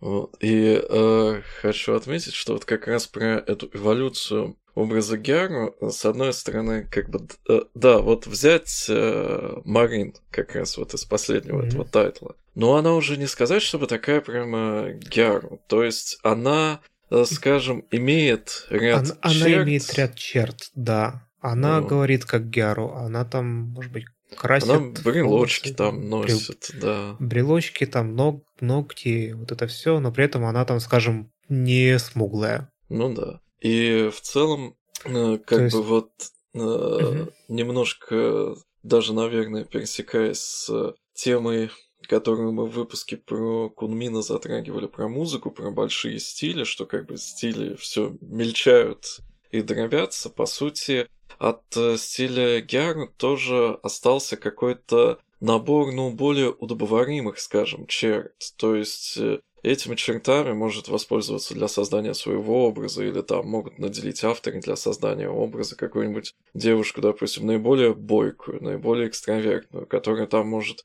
в случае чего как-нибудь резко ответить там парню какому-нибудь, э, которая в целом такая вот живчик, более ну, компанейская, да, более вот, проактивная. Вот все. Да, э, то есть да, даже без в принципе более активная такая, да. Вот, э, то есть э, у нее там могут быть какие-то такие черты стилистические, но вот как бы даже про другие вот тайтлы, которые называли, ну там тоже уже это скорее внешний образ, который просто подходит под определенный характер, вот так, наверное. Mm-hmm.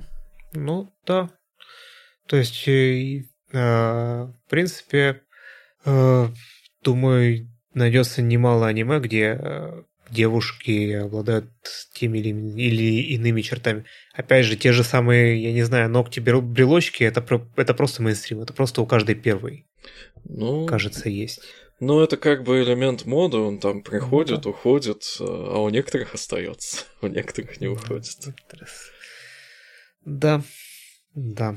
В общем-то, за сим я заканчиваю свой долгий, долгий спич про... Ты делаешь в нем паузу. Это может быть не очень надолго, не знаю. В общем, дальше у нас идет Shibuya Kei. Shibuya Kei — это некое музыкальное направление, про которое буду говорить в основном я. Да, я, я так понимаю, зародилась примерно в те же годы, в 90-е. Да, да, канон э, становления Shibuya Kei это там ровно три года с 89 по 91. И, в принципе, э, явление это, оно странное. То есть э, до этого я такую музыку особо не слушал, но, кстати, вот кто помнит подкаст «Спойлер Атак», там вот на фоне было Некомимимо до, вот это как раз Шибуя Кей. Внезапно. Вот. Да, нахлынула ностальгия, откуда не ждали. Вот. В принципе, да, что это такое? Во-первых, для Шибуя Кей не очень подходит э, сам по себе перевод стиля. Вот, то есть слово стиль не очень подходит, потому что это как бы, да, явление, которое было и в музыке, и в моде, и в... А, кстати, было ли оно, в чем то А, ну в кинематографе, может быть, отчасти, в клипах там. Вот, но в основном это, да, аудио и визуал. Вот, но при этом, в отличие от каких-то узких, понятных музыкальных жанров, там, ну, там мы э, берем, там, я не знаю, в электронной музыке там очень четко все расписано. Там драм н бейс непрямая бочка, хаос прямая бочка, 120 ударов в минуту, там техно прямая бочка, 140 ударов в минуту, гулкий бас, там. Вот, и, так, и так далее. Вот, то э, Shiba Kei это стиль, который в музыке определен довольно размыто. То есть э, там, конечно, структура песен, она преимущественно куплет-припев. Там, конечно, используются джазовые аккорды, там используются элементы европейской музыки, там джаза того же босановы, кстати, там латинской музыки. Вот, э, и при этом french house'а там какого-нибудь. То есть все это причудливо переплетается, поэтому, наверное, чтобы объяснить, что это такое, э, лучше не с музыки вообще и начинать. Э, вот мы уже говорили к этому моменту про то, что Сибуя это был в целом такой модный тусовочный район, район, где обитал э, выше средний класс, как бы, как это можно неуклюже перевести на русский upper middle class. Вот, э, э, ну, такая не совсем прямо золотая молодежь, но молодежь, у которой были деньги. А надо сказать, что э, увлечение там разной музыкой, коллекционированием музыки, это Э, в последние десятилетия как бы стало все очень доступно, тут уж кому ближе торренты, кому ближе стриминги, но в любом случае это даже если и стоит, то стоит там копейки группы сами. В основном уже не за счет записи выживают там, а за счет концертов и мерча. Про что мы говорили на другом выпуске, про Кунмина. Буквально на прошлом. Э, ну да, тут зависит от того, в какой последовательности это все теперь будет выходить. Вот. А, и, значит, тогда, наоборот, там, чтобы купить новую пластинку, там надо было иметь, ну, 15-20 долларов. Вот. То есть, как бы, у нас даже на постсоветском пространстве это все благодаря широкому разгулу аудиопиратства было более доступно. Вот. А до этого, соответственно, благодаря э, установленным государством цены на какие-то там пластинки, которые в советское время выходили, или, или опять же, благодаря подпольному пиратству, там, всем этим перезаписям квартирников с бобины на бобину и прочему. Музыка вот, на костях. О, да. Вот. Нет, если что, в те времена я не жил. Царя не застал. Ты не такой старый все таки да? Да, да. Вот, как бы может возникнуть мысль, что все, что я рассказываю, это все по личным воспоминаниям. Нет. Вот. По личным воспоминаниям где-то уже начинается с 90-х. А, значит, э, да, в Японии, соответственно, был такой очень установившийся очень правильный капитализм, плюс в 80-е перед этим э, как бы экономическим провалом 90-х был, наоборот, такой экономический пузырь, пузырь то есть, да, да были э, люди, были, собственно говоря, люди, которые заработали денег там, э, хорошо купили себе квартиры на той же Сибуе, вот, были их обеспеченные дети, э, которые могли позволить себе такое дорогое хобби. И э, у этих обеспеченных детей их, в общем, э, не удовлетворяло то, что им предлагала массовая японская культура того времени, которая была вокруг них. Им э, хотелось чего-то нового, чего-то более интересного, чего-то более необычного. И тут э, мы попадаем в такую ситуацию перевернутого сознания, потому что для нас, э, людей э, в большей степени западной европейской цивилизации, как раз европейская музыка это что-то обычное и банальное. Вот, а то, что там существовало в Японии, формировались какие-то свои японские стили на основе западной музыки, это все наоборот кажется нам чем-то необычным и интересным. Ну, вернее, не кажется, а просто так воспринимается. Экзотикой. Да, да. Вот.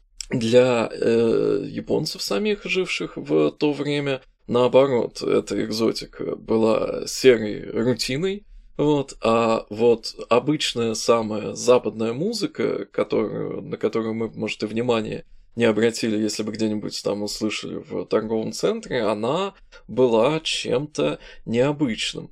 И э, постепенно появлялись э, э, клубы, в которых проводились э, вечеринки с такой вот музыкой, типа там джаз, латино, вот такого плана. Вот, э, постепенно появлялись молодые музыканты-коллекционеры, которые любили такую музыку и которые хотели играть музыку свою. И надо сказать, что вот я в рамках подготовки, значит, посмотрел одно видео, прочитал одну статью, вот, э, ну и еще всякого понадрал по мелочи.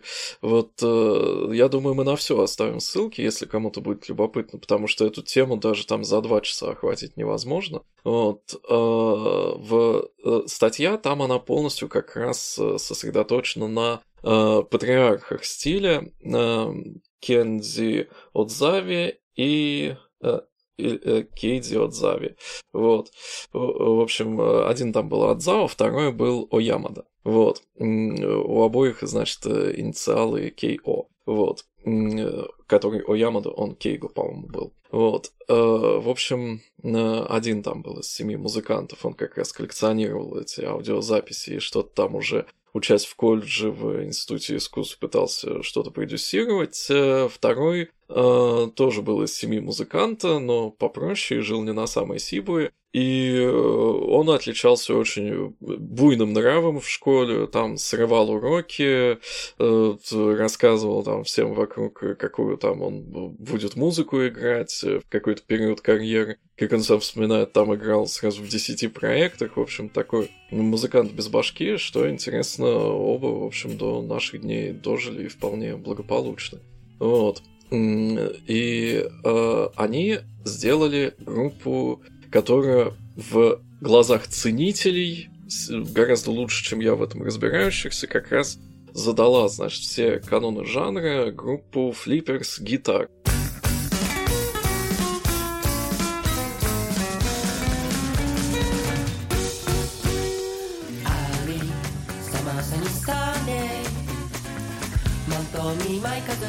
Coming soon today. До этого была еще такая группа Pizzicato 5. Pizzicato 5, кстати, до сих пор существует. И это, пожалуй, самая известная из групп Shiba и Kei. Даже я слышал какие-то пару их даунтемповых треков. Вот. Э, при, а... при этом, я так понимаю, они в какой-то момент немножечко отошли в сторону от... Они эволюционировали. Так э, там вот в том-то и дело, что сам стиль, он слишком размыт в рамках чисто музыкальной стилистики. Вот. Изначально то, что делали Flippers Guitar, это было была какая-то музыка, я не знаю, мне она вообще напоминала местами музыку из советских кинофильмов, э, там, советских Ви, местами, а наоборот, какой-то психоделический рок. В общем, что сделали эти люди? Они послушали очень много всякой европейской музыки, причем не самой популярной, а в том числе там какой-нибудь инди-рок, бедрум-поп, там всякие вот эти вот обскурные хипстерские течения. Я, к сожалению, не был хипстером в таком общем употребимом понимании, поэтому мне в этом чуть сложнее ориентироваться. Вот, э, но, в общем, послушали и сделали что-то свое. И при этом э, у них был и внешний вид весьма эксцентричен, и подача, и тут же подключался визуал, собственно, там это было именно органично, то есть Shibuya Kei это был стиль как в музыке, так, например, и в моде. И Э, в целом э, даже поведение их довольно сильно отличалось. Я когда читал про них, мне вспоминались э, фрагменты лекции с канала Арзамас про английский дендизм. Вот что значит, там надо быть утонченным, надо оставить впечатление, уйти и все тому подобное. Например, там в одной из... А, их там награждали какой-то премией, вот, и э, один, значит, из них говорит, вот, э, я хочу э, передать, значит, привет своей маме в деревню, из которой я приехал. Они такие, да, как эта деревня называется? Токио. Вот, большая деревня. Ну да, как у нас Москва большая деревня. Ну, практически, практически. Вот, в общем, они позволяли себе на самом деле много такого, чего не позволяли обычные поп-музыканты тех времен. И хотя коммерческий успех пришел к ним не сразу, но по сути, э, как мне понравилось э, сравнение, они э, сделали для японской музыки то, что группа Nirvana сделала для американской музыки. То есть, да, до этого там какой-то гранж и инди-рок, там всякий американский такой вот э, развязный существовал, но когда выстрелила Нирвана, стало понятно, что у этого есть большой коммерческий потенциал. И точно так же, соответственно, Flippers Guitar открыли такую чисто западную музыку, вот вообще без какой-либо там примеси японской экзотики. У них даже там первые альбомы, по-моему, на английском были. Вот, открыли ее для массового японского слушателя. Ну, сперва, конечно, не очень массового, но зато зажиточного. То есть как раз для слушателей, для молодежи на Сибуе. Все там это стало модно, популярно, и там же, соответственно, были музыкальные магазины, где покупались и коллекционные пластинки, и пластинки уже этих групп, их последователей, их новых проектов. Тогда же как раз а, компания Tower Records, я не помню, была она на тот момент или нет, но у них, кстати, на Сибуе офис и на Сибуе магазин, они вот тоже подсуетились, там привезли, издали в Японии много всякой обскурной индюшатины от того времени, и все это стало набирать обороты. И потом, соответственно, группа после третьего альбома она распалась довольно быстро, вот, и дальше там уже каждый пошел своим музыкальным путем, причем э, один из этих двоих Оямада, он э, сделал свой рекорд-лейбл и на нем уже издавал там следующее поколение, соответственно, групп, которые вот к этому стилю относятся. В целом, это, наверное, самое близкое, что можно сказать, это какое-то именно подражание западной музыки. Причем, когда появились сэмплеры, то еще и сэмплы стали активно использоваться. При этом изначально это была такая именно хипстерская музыка для своих, со всякими отсылочками в названиях треков, в звучании треков. И пока была какая-то группа творцов, которые это делали вдумчиво, и была группа слушателей, таких же прошаренных в музыке, которые все эти отсылки считывали, это был такой золотой век э, Шиба Икея. Вот. Про Tower Records, кстати, меня забавляет та ситуация, как, когда вот, в принципе, эта сеть магазинов, она изначально западная. И в Японии они как бы оказались особняком, потому что на Западе, ну, следуя тренду на как бы умирание физических носителей, то Records умер, сеть умерла вместе с ними, типа еще в 2000-х годах в начале. При этом в Японии она до сих пор э, вполне себе живет и здравствует. Вот, да, поэтому у меня как-то она даже сейчас больше именно с Японией ассоциируется. Вот. А, значит, э, дальше, соответственно, появляется уже большое количество групп, играющих такую модную музыку в западном стиле. И тут, э, наверное, обязательно тоже стоит сказать, что в целом ну, это изначально был стиль, в котором не было понятно, как делать хорошо. То есть э, пионеры стиля были вынуждены отталкиваться в первую очередь от своего восприятия, от своего эстетического вкуса, и в том числе этот вкус э, сами у себя воспитывать через знакомство с большим количеством зарубежной музыки, поэтому Э, очень-очень так постепенно э, формировалось, формировалось то, что э, выделяло конкретно Шибуэки из, там, допустим, какой там, я не знаю, инди-поп музыки европейской. Вот, тут стоит отметить из того, что послушать, во-первых, вот Оямада, он стал с 93 -го года кажется, выступать сам под э, псевдонимом Корнелиус. Вот, и он э, творчески активен до сих пор. Вот. Uh, причем он там выпускает альбомы раз в несколько лет, и все эти альбомы довольно сильно отличаются друг от друга. Вот, собственно говоря, альбомом 2001, по-моему, года uh, Point, он uh, как раз поставил точку на Shiba Ike, вот, и дальше сам ушел больше в электронные эксперименты, вот, соответственно, остальные пошли кто куда. Ну, довольно талантливый, видимо, человек. Ну, весьма, весьма. Но с ним, кстати, связан целый скандал, и там, если вы будете про него что-то искать, наверняка наткнетесь там тоже на видео всякие рассуждения про культуру отмены. Вот, он должен был м, участвовать в музыкальном оформлении последних токийских олимпийских и паралимпийских игр, вот, э, но всплыл тот факт, который он когда-то в интервью озвучил, что он, будучи, значит, таким очень буйным э, подростком э, в школе вместе с друзьями издевался над людьми с ограниченными возможностями. Вот, причем там истории, ну, неизвестно, насколько они в самом деле были жесткими, но, в общем, скандал.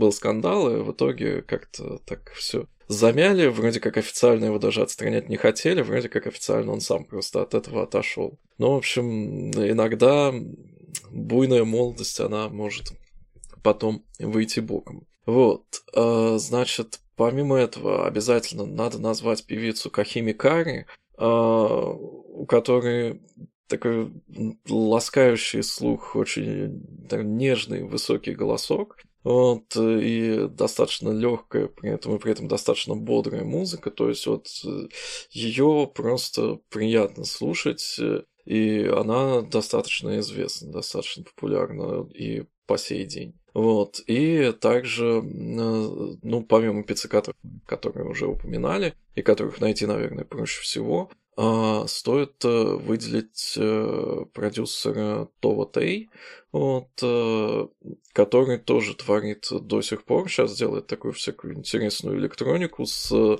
богатым визуалом, вот, и тоже отличается таким вот стилем, и именно с музыкальной точки зрения это очень сложно как-то однозначно охарактеризовать, потому что это целая плеяда стилей. Кому-то там ближе downtempo, кому-то там ближе lounge, кому-то ближе джаз, кому-то ближе french house. Но вся эта музыка, теперь уже получается второй волны, она так или иначе э, отталкивалась от э, концепции ну, какого-то э, поиск, э, воспитания своего эстетического вкуса и, соответственно, поиска наиболее подходящей формы, которая при этом была бы еще хорошо соотносима и интересна на западной публике. Собственно, даже э, отдельный появился термин э, мукокусеки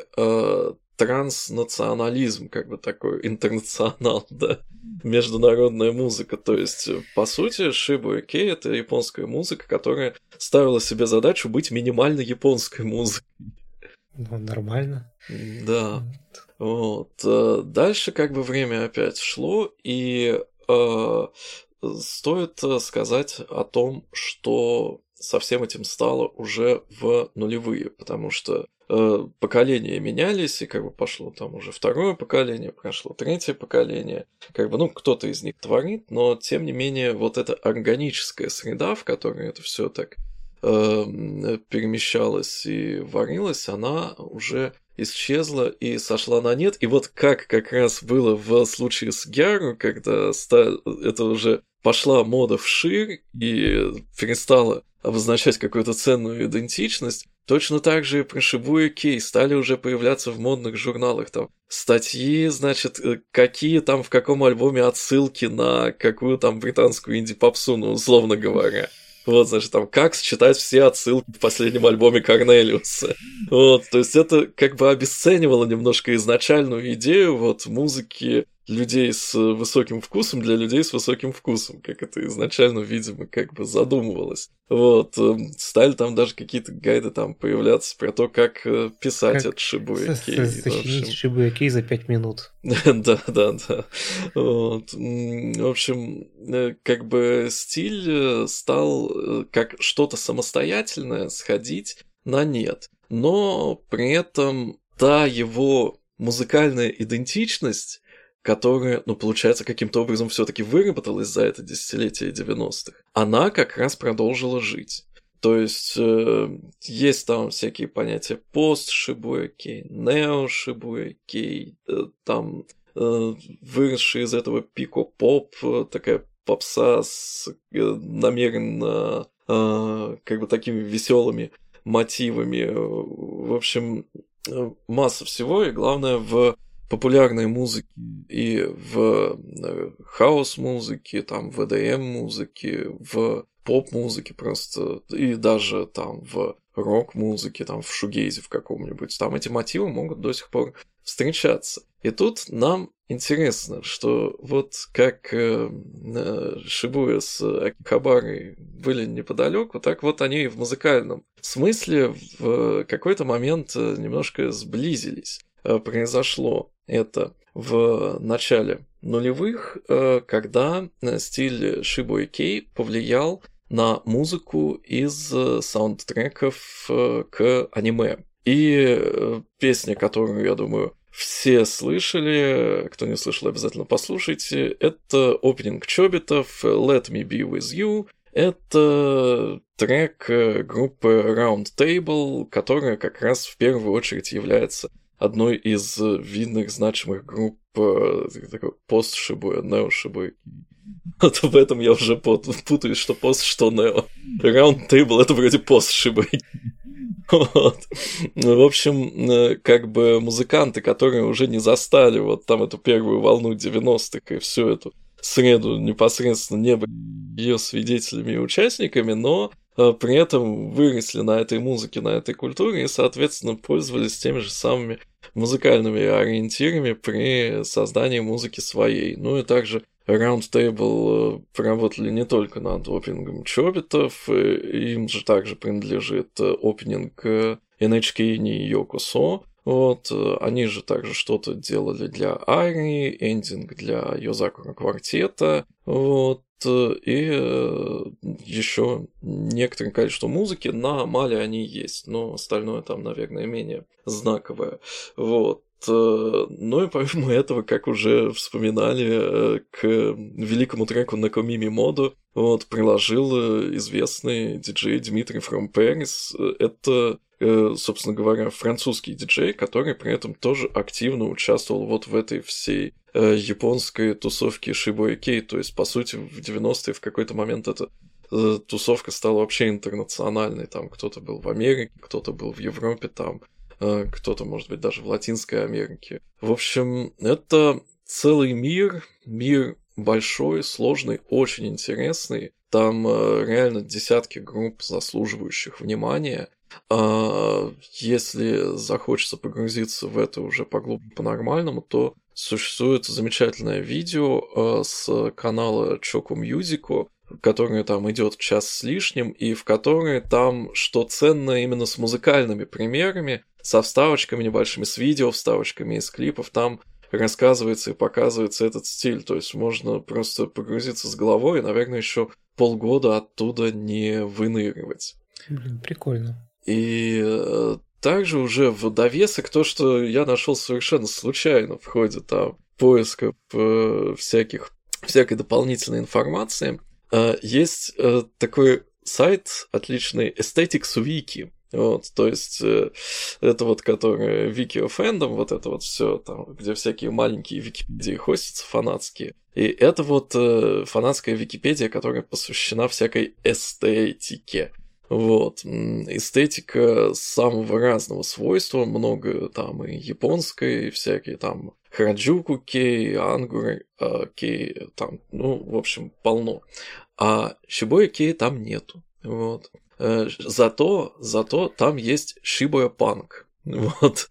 И это, Давай. по сути, по сути, тоже, что э, немножко пересекается вот с э, движением отаку, движением аниме и видеоигр. Ну, то есть это про э, какую-то эстетику музыкальную или визуальную? И музыкальную, и визуальную, и видеоигровую в музыкальном плане. Тут э, главный композитор Хидеки Наганума. Но, в общем, да, это как раз э, музыка, э, которая, кстати, как и Шибуэки, э, во многом использует сэмплы, использует элементы модной западной музыки, так как это у нас нулевые, то это уже элементы хип-хопа, опять же, какие-то вокальные э, воодушевляющие моменты. Это вот, например, как э, яркий самый пример, это у нас э, The World Ends With You, видеоигра нулевых годов, вышедшая изначально на Nintendo DS. Вот саундтрек оттуда как раз, насколько я понимаю, этот э, Хидеки Наганума и писал. Ну, я проверю, потому что если я сейчас опять ошибусь, то все, там, э, при, где подготовка? При этом, да. При, при этом э, вот как раз э, The World Ends With You и игра аниме, там, в принципе, все действие происходит на Шибе. да. Да, там э, куча всяких знаковых мест, типа ну, не раз упоминавшийся нами сегодня Шибуя 109, которая здесь как раз была, Шибуя 104. И да, площадь перед да, станцией, да, да, да. и Центр Гай, и Кэт Стрит. все, вот. все вот эти вот места.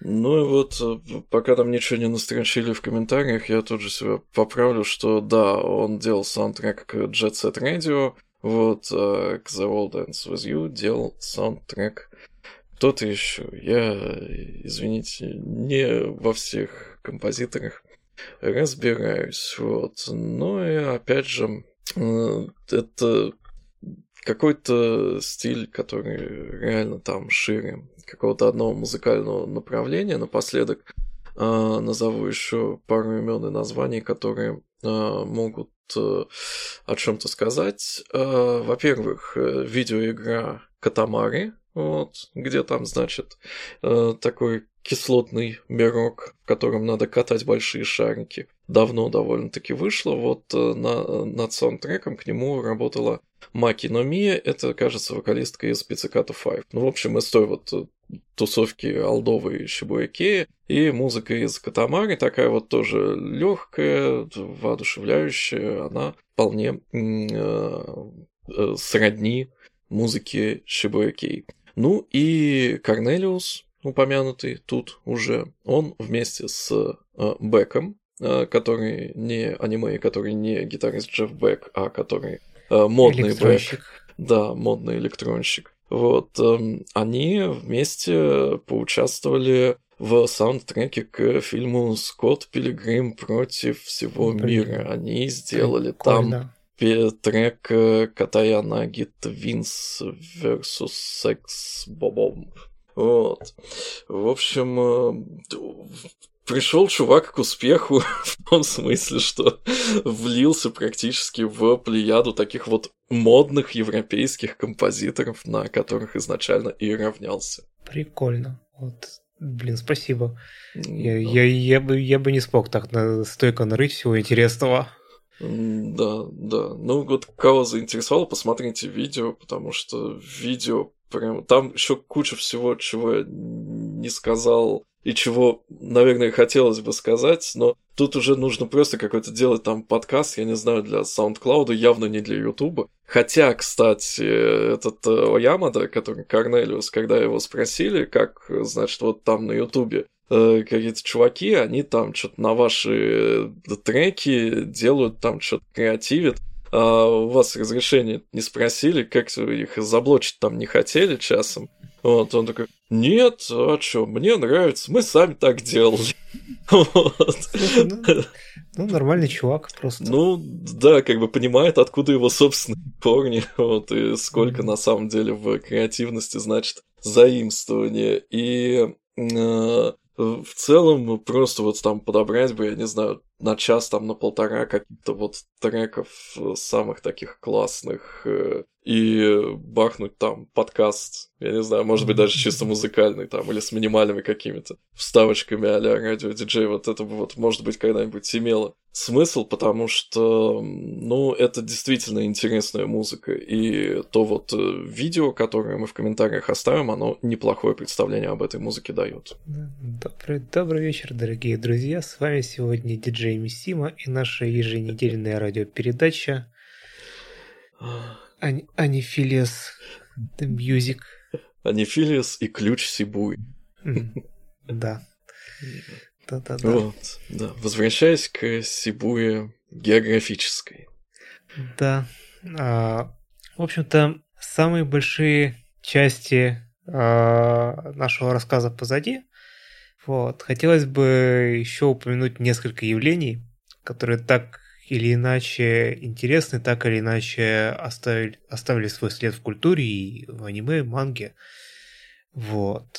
То есть э, они вот как следующее вот, истек, как бы проистекают из э, вот этой э, атмосферы места. В, наверное, многие из вас слышали о праздновании Хэллоуина в Сибуе, потому что это ну, довольно заметное событие – Вообще, э, Хэллоуин в Японии празднуется ну, не так, как во всем мире. Ну, в Японии Без... Хэллоуин празднуется прям широко. Да, То есть там уже там за три недели, там за две, там продается в куче мест, там куча всяких хэллоуиновских штук. Вот, э, там, когда в районе 20-х числах октября, кажется, мы тогда в Японию ездили, и вот там уже все прямо было в Хэллоуине, хотя до него там было еще типа полторы-две там недели, полторы. Вот, то есть это, наверное, я не знаю, как раз там Новый год какой-нибудь. Вот, там вот на Хэллоуин вот. то же самое.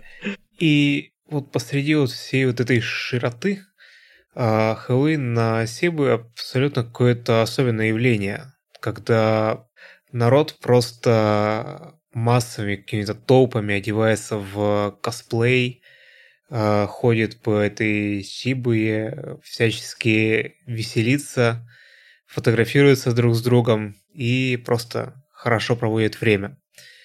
А, вообще, а, с одной стороны, это, ну, такой всеобщий праздник э, про, э, про праздник непослушания, можно сказать. Вот. Такое немножечко хулиганское действие, очень веселое, очень яркое. И, в принципе, я не знаю, в... если вы посмотрите ютуберов японских, которые там э, про... Ну, либо ну, либо просто рассказывают про Японию, либо там прогулки. Там у них обязательно когда-нибудь было видео с э, Хэллоуином на Сибы, потому что, ну, это стоит видеть. Ну а... да, это такая забавная трансформация классического, вот классического в смысле исторически, там, по Бахтину, э, такого вот городского карнавала, да, то есть вот да, именно... вот это, это, это очень напоминает карнавал. Да, когда, значит, все скидывается, официальный образ жизни примерных горожан, вот, и тем более, что и сама эстетика как раз располагает к тому, чтобы выпустить наружу внутренних демонов. Вот, но все это происходит, конечно, так э, довольно мило. Да, ну и опять же по косплейным костюмам можно э, предположить, что нынче модно. Потому что, там, скажем, э, в какие-то годы там половина косплееров ходит в костюмах Кимеса но Яйба. Там, в прошлом году э, было очень много косплея Tokyo Revengers. То есть, э, ну понятно, потому что действие, во-первых, действие происходит на Сибы, да. да, и во-вторых, как раз только что прошло, гремело аниме, которое было довольно популярным. Так э, там даже и выставка по нему какая-то была, и в целом там оно прямо очень было заметно в Японии. Очень. Ну да, вот. И там когда-то там Jujutsu Kaisen, когда-то там что-то еще. Там и западные косплеят, а вот игру Кальмара косплеили. И вот довольно занятное зрелище.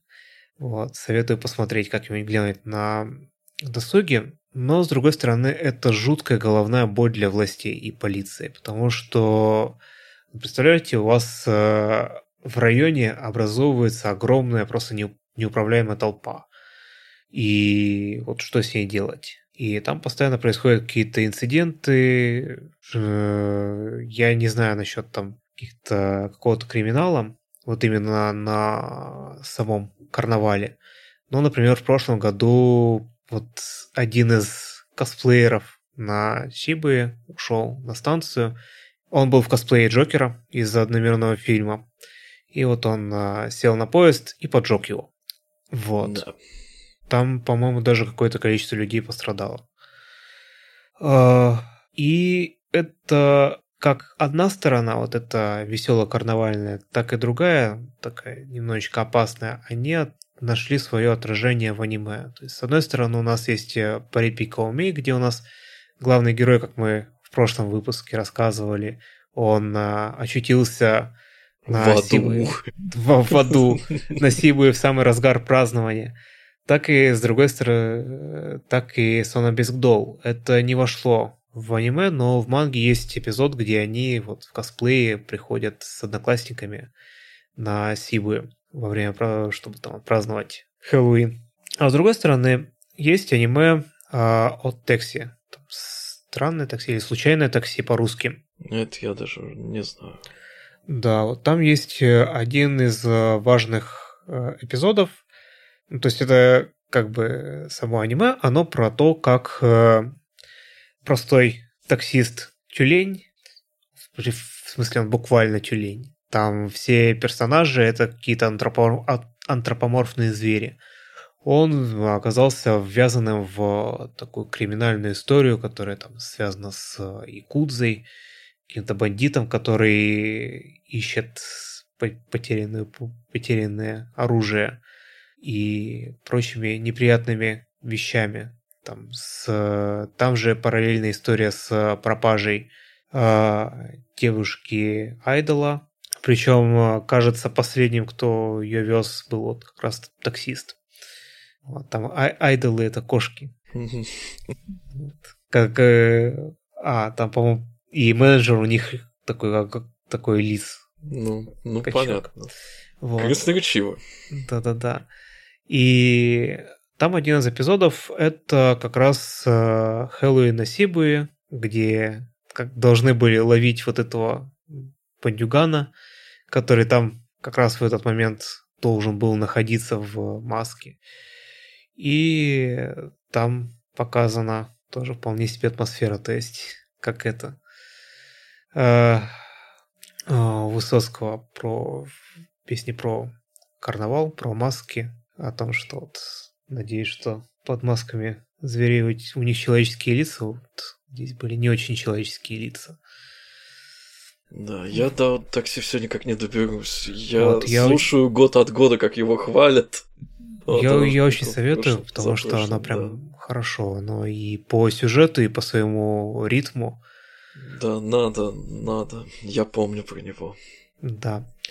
А, вот. В принципе, еще одна сторона Сибы, которая, кажется, ну, не очень широко известна, это то, что еще в 90-е годы там образовался такой довольно заметный айтишный хаб – то, что назвали Шибы Абитвели. А, то есть э, это была такая японская, японский вариант Кремниевой долины, который, собственно, дожил только до краха доткомов и как-то особо его не, не пережил. Ну, вот я про это вообще не слышал даже, что оно такое было. Да, я тоже, э, тоже так э, практически случайно про это узнал. В принципе, сейчас э, какие-то крупные корпорации, они пытаются эту движуху возродить, переносят офисы на Сибы. Вот. Но в 90-х, насколько я понимаю, это было такое очень заметное явление. И оно таким странным немножечко образом пересекается, ну, либо наоборот, с логичным образом, логичным образом пересекается с э, другим культовым аниме конца 90-х, сериал Experiment Lane. Просто дело в том, что действие этого аниме происходит тоже на Сибуе. Вот. Мне здесь видится такой символизм, потому что Лейн, оно про высокие технологии, про такое э, кибер...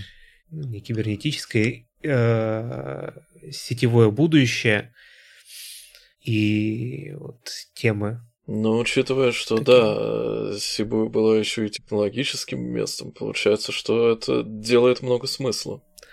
Да, там, там же, по-моему, находились офисы от каких-то технологических фирм неподалеку. А, там же творил этот безумный а, изобретатель, не изобретатель, который себя в Лейн, в смысле? Ну, в Лейн, да. А, ну да, этот да, професс... Как, професс... Про, про, профессор, который решил стать богом. Ага. А, и, в принципе, это тоже логично в том смысле, что, ну да, соответственно, там Лейн по школу на поезде, видимо, линии Яманоты путешествует, и она живет где-то там по соседству в богатых таких э, частных районах, районах с частной а, застройкой. Же, Модный музыкальный клуб Сайберия. Опять же, да, модный клуб Сайберия. И, кстати, там, там совершенно не характерная для Японии музыка, что в клубе, что в опенинге. Да, кстати. Все это делает как-то сплетается вместе. Блин, я бы я об этом не думал. Вот. А, еще из на самом деле, это даже не какие-то домыслы, это подтвержденный факт. Например, то, что в самой первой серии, когда одноклассница Лейн кончает собой, жизнь, кончает жизнь самоубийством, а в сценариях или где-то в старибордах прописано, что это происходит на Central Guy, то есть такой то, что, то, что также называется Баскетбол Стрит, такая торговая улица, которую где год, многие годы на входе висит баннер с поддержкой местной баскетбольной командой. Вот. И, в принципе, местность до сих пор, она довольно узнаваема. И можно до сих пор пройтись по тем местам. Там, ну, перекресток Шибы, Сибы понятно. Там можно найти пешеходный мост, где происходила последняя серия, где уже там выросшая Ари, Алиса встречает нашу Лейн. И вот все такое. Я скину в описании, наверное, скину пост с э, такой прогулкой уже современной по тем местам. Да, да, сейчас существуют и энтузиасты, и отдельные блогеры, которые посвящают сайты таким фотоотчетам. Так что сейчас много всего такого можно найти. Да. А, ну и напоследок просто пройдусь по другому явлению, что аниме — это такая капсула времени. То есть, э, когда аниматоры что-то, ну, как бы рисуют какую-то местность, они ее запечатляют в том виде, в котором она существует на момент этого запечатления. То есть, э, скажем, если, даже если они что-то делают про далекое будущее, как, например, в Log Horizon. В Log Horizon во второй, в конце второго сезона была арка, где они летели на Сибую и сражались с э, таким монстром в здании теле, телецентра NHK, который там, там же неподалеку находится э, рядом с парком Йоги. И вот там в, есть один из кадров, это пролет над э, площадью Хачика, где виднеется и ныне снесенный э, Tokyo Depart который, про который я говорил, который был построен еще в 30-е годы. И там зеленый вагончик, это была такая характерная деталь, она больше 10 лет стояла на площади. Вагончик, э, это был головной вагон состава э, линь, с линии Тойока, там образца 50-х годов, который там был зеленого цвета и своими формами напоминал такую лягушку. Немножечко его вот буквально, по-моему, в прошлом году убрали, перевезли в... Ну, хотели, видимо, сначала утилизировать, потом решили ее перевести в другое место. Это на родину Хачика, где в префектуре Акита. Там есть копия одной из версий станции Сибуя, и там же есть копия, ста... копия статуи Хачика. Вот теперь ну, там вот есть. Теперь вагончик еще. Теперь есть вагончик. А, и из, еще один такой а, пример капсулы времени. Лейн, который вот буквально только что упоминал. Там есть э, эпизод, где сестра Лейн а, приходит в себя посередине вот этого перекрестка на Сибы. И в, хоть там фоны довольно условно прорисованы, но на одном из фонов видно строительный забор. И Видимо, вот это запечатлено перестройка здания с ну, таким магазином, ну, прокатной конторой э, Цутая, которая как раз на том перекрестке находится и которая как раз в тот момент должно было как-то поменяться. И вот то ли должны были переоблицовать, то ли перестроить. И, видимо, строительный забор именно к этому зданию относится. В общем, рисовали с натуры. Да, рисовали с натуры. А, еще есть один довольно странный пример. Я упоминал это в выпуске про Парипико Мэй. Это то, как э, мест... аниматоры Payworks изобразили площадь. То есть они, они, мне кажется, довольно точно привязывались к времени. Я тогда сказал, что это период 19-20 год. Скорее не, не так. Это скорее такой 20 год, где не случилась пандемия. Потому что а, по всем признакам, по вот э, оставшемуся крылу вот этого Tokyo Department Store, как оно там сначала было не закрыто, потом его в леса и строительные закрыли для демонтажа. То есть вот, вот это время как раз, э, ну, я, явно вот это время прослеживается, ну, прослеживается, какое время хотели показать создатели. Но при этом там есть один такой явный анахронизм, это остановка, про которую я говорил. Она, ее видно на всяких видеосъемках из 90-х, даже там с самого начала 90-х. А, она очень характерная с такими дугообразными конструкциями. Ее можно увидеть на Google панорамах до, вплоть до 2010 года, но в 2020 году ее ну, никак не могло было быть. Ну, будем считать, что это э, альтернативная параллельная реальность. Ну, если она была в манге, может быть, она мангаки чем-то дорога. Ну, не знаю. Ну и просто чтобы закончить с аниме, без всякой темы, а, хочу перечислить еще пару аниме, где действие происходило в Сибу или как-то Сибуя важна. Это, во-первых, Blue Period. Это замечательное аниме про э, парня, который в какой-то момент понял, что ему нравится рисовать, ему хочется быть художником. И вот э, первое, что вдохновило его на рисование, это э, то, что он захотел запечатлеть самый любимый пейзаж вот свой самый любимый пейзаж, самый любимый пейзаж в своей жизни. Это такой Сибуя в таком синем предутреннем свете. А, поэтому вот Blue Period, то есть это вот такая, поэтому такое название, наверное. Это, с одной стороны, а, отсылка к голубому периоду Дали, а не Дали, Пикассо. Ну, Пикассо, да. А, ты, с другой стороны, это вот отсылка, наверное, к синему часу, такого предрассветному. И еще одно аниме, прям совсем обскурное, наверное, его смотрели только я с Лискиным, это августовская симфония Шибуя 2002-2003 года. Это, это, это что вообще? Это такое аниме по автобиографической книге какой-то японской певицы про то, как она э, начинала свой творческий путь, на, играя на улицах Сибы в то время, когда ее там впервые заметили, но при этом она до сих пор, но при этом она оставалась какой-то подпольной певицей, как она там бегала от э, полиции, которая ее гоняла, как она, как у нее были проблемы с, в плане того, что у нее была мама тяжело больна, в больнице лежала, и ну, нужно было как-то деньги зарабатывать. То есть такое, оно, аниме звезд с неба не хватает, но оно такое вот, ну, мелодраматическое, довольно э, душевная, я бы сказал. Да, я, кстати, загуглил певицу, которая прототип Айка Васима. Вот. Э, такая довольно известная. Mm. Да. Ну вот, это про ее начало творческого пути.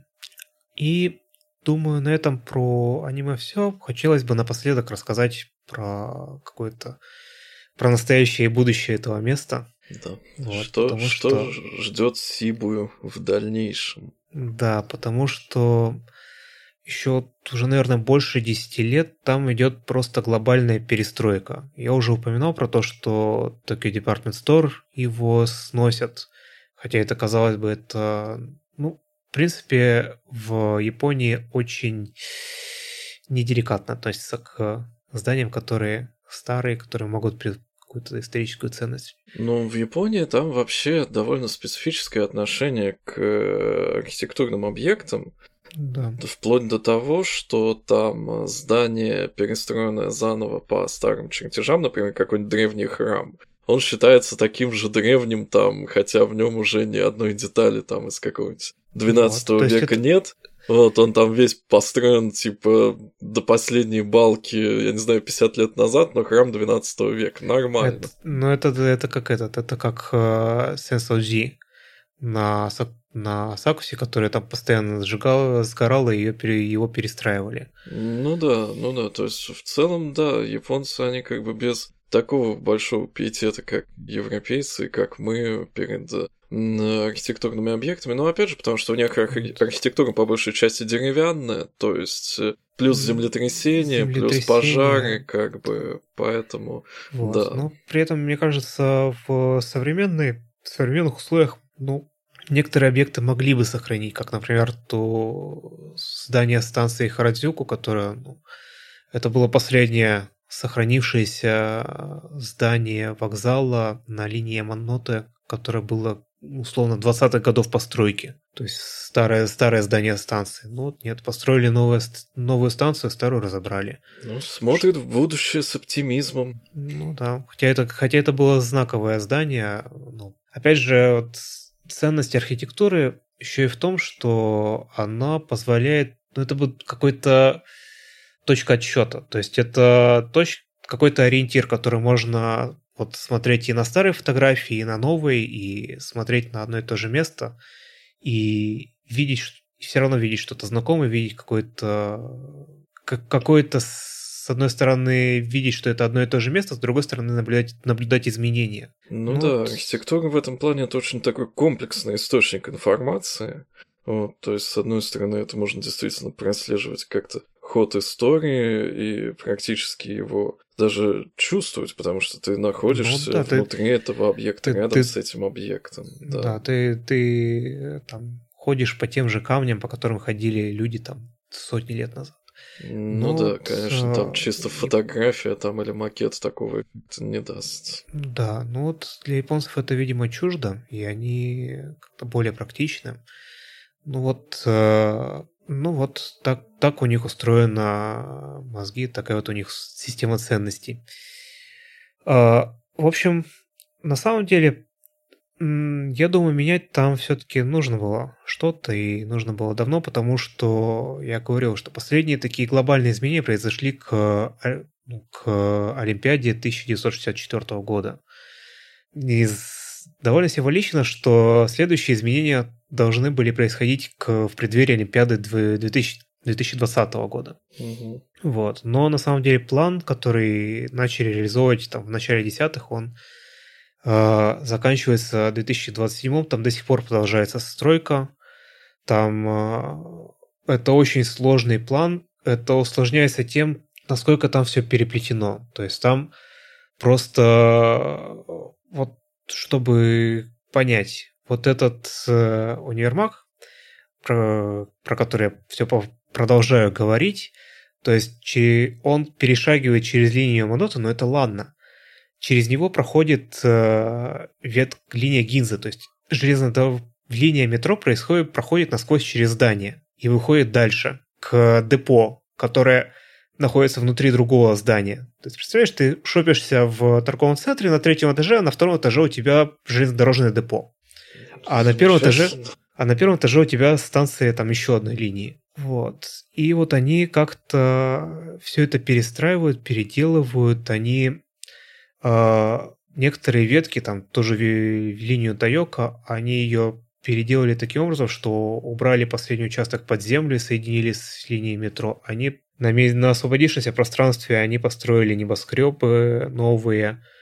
Они там перестраивают здание станции, то, что я говорил, то, что вот э, сносят э, Tokyo Department Store. Там сейчас можно полюбоваться если открыть какую-нибудь ка- камеру видеонаблюдения, можно полюбоваться на конструкции 50-х годов железобетонные, которые как бы э, держат на себе тоннель, который продолжает действовать. И это конструкция 50-х годов, если не 30-х, обнажились. Вот. И они будут это все перестраивать не как бы не тревожа, то есть не, не трогая станцию, это, э, линию, ветка будет работать. Так же, как и она работала, когда они строили новую конечную станцию линии Гинза. Это можно проследить по Google, Google панорамам, это прям довольно впечатляющее зрелище. Вот. И в 2027 году местность должна пере... просто преобразиться до неузнаваемости, по крайней мере, ну, как бы на восток.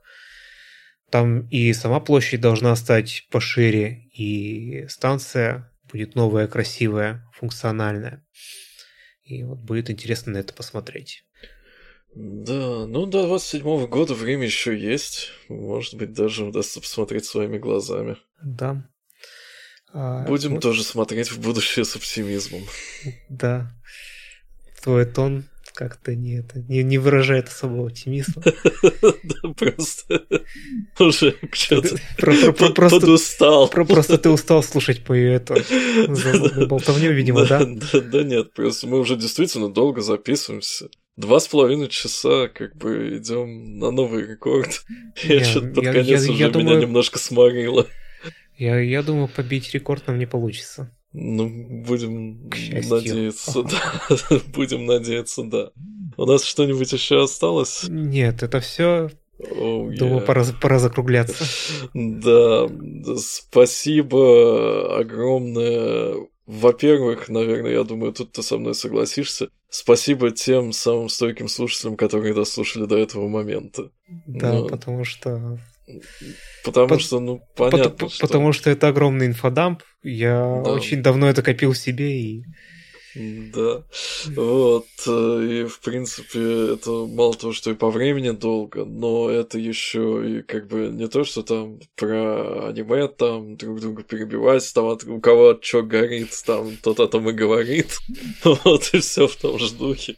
Вот, а это прямо такая у нас получилась лекции исторические, культурологические, краеведческая, в общем, а, причем лекции такого формата у нас же их, в принципе, нигде и не было. Да, то есть их даже в Данмае не было там по мотивам нашей поездки Нет. в Японию. Там было все равно совершенно скорее, по-другому. Скорее, это впечатление такие туристические. Да, да, это было просто там тоже из кого с большим напором прут впечатления, значит, тот, тот, и говорит, безо всякой системы. А здесь, э, на самом деле, это получилась такая прямо хорошая, объемная лекция, поэтому если какое-то количество людей до этого момента дослушало, если это было интересно и кому-то нужно, то обязательно про это пишите, потому что ну, в принципе, можем еще про что-нибудь рассказать. Вот. Да. Как бы мы любим Японию как бы в широком смысле, не только аниме само по себе.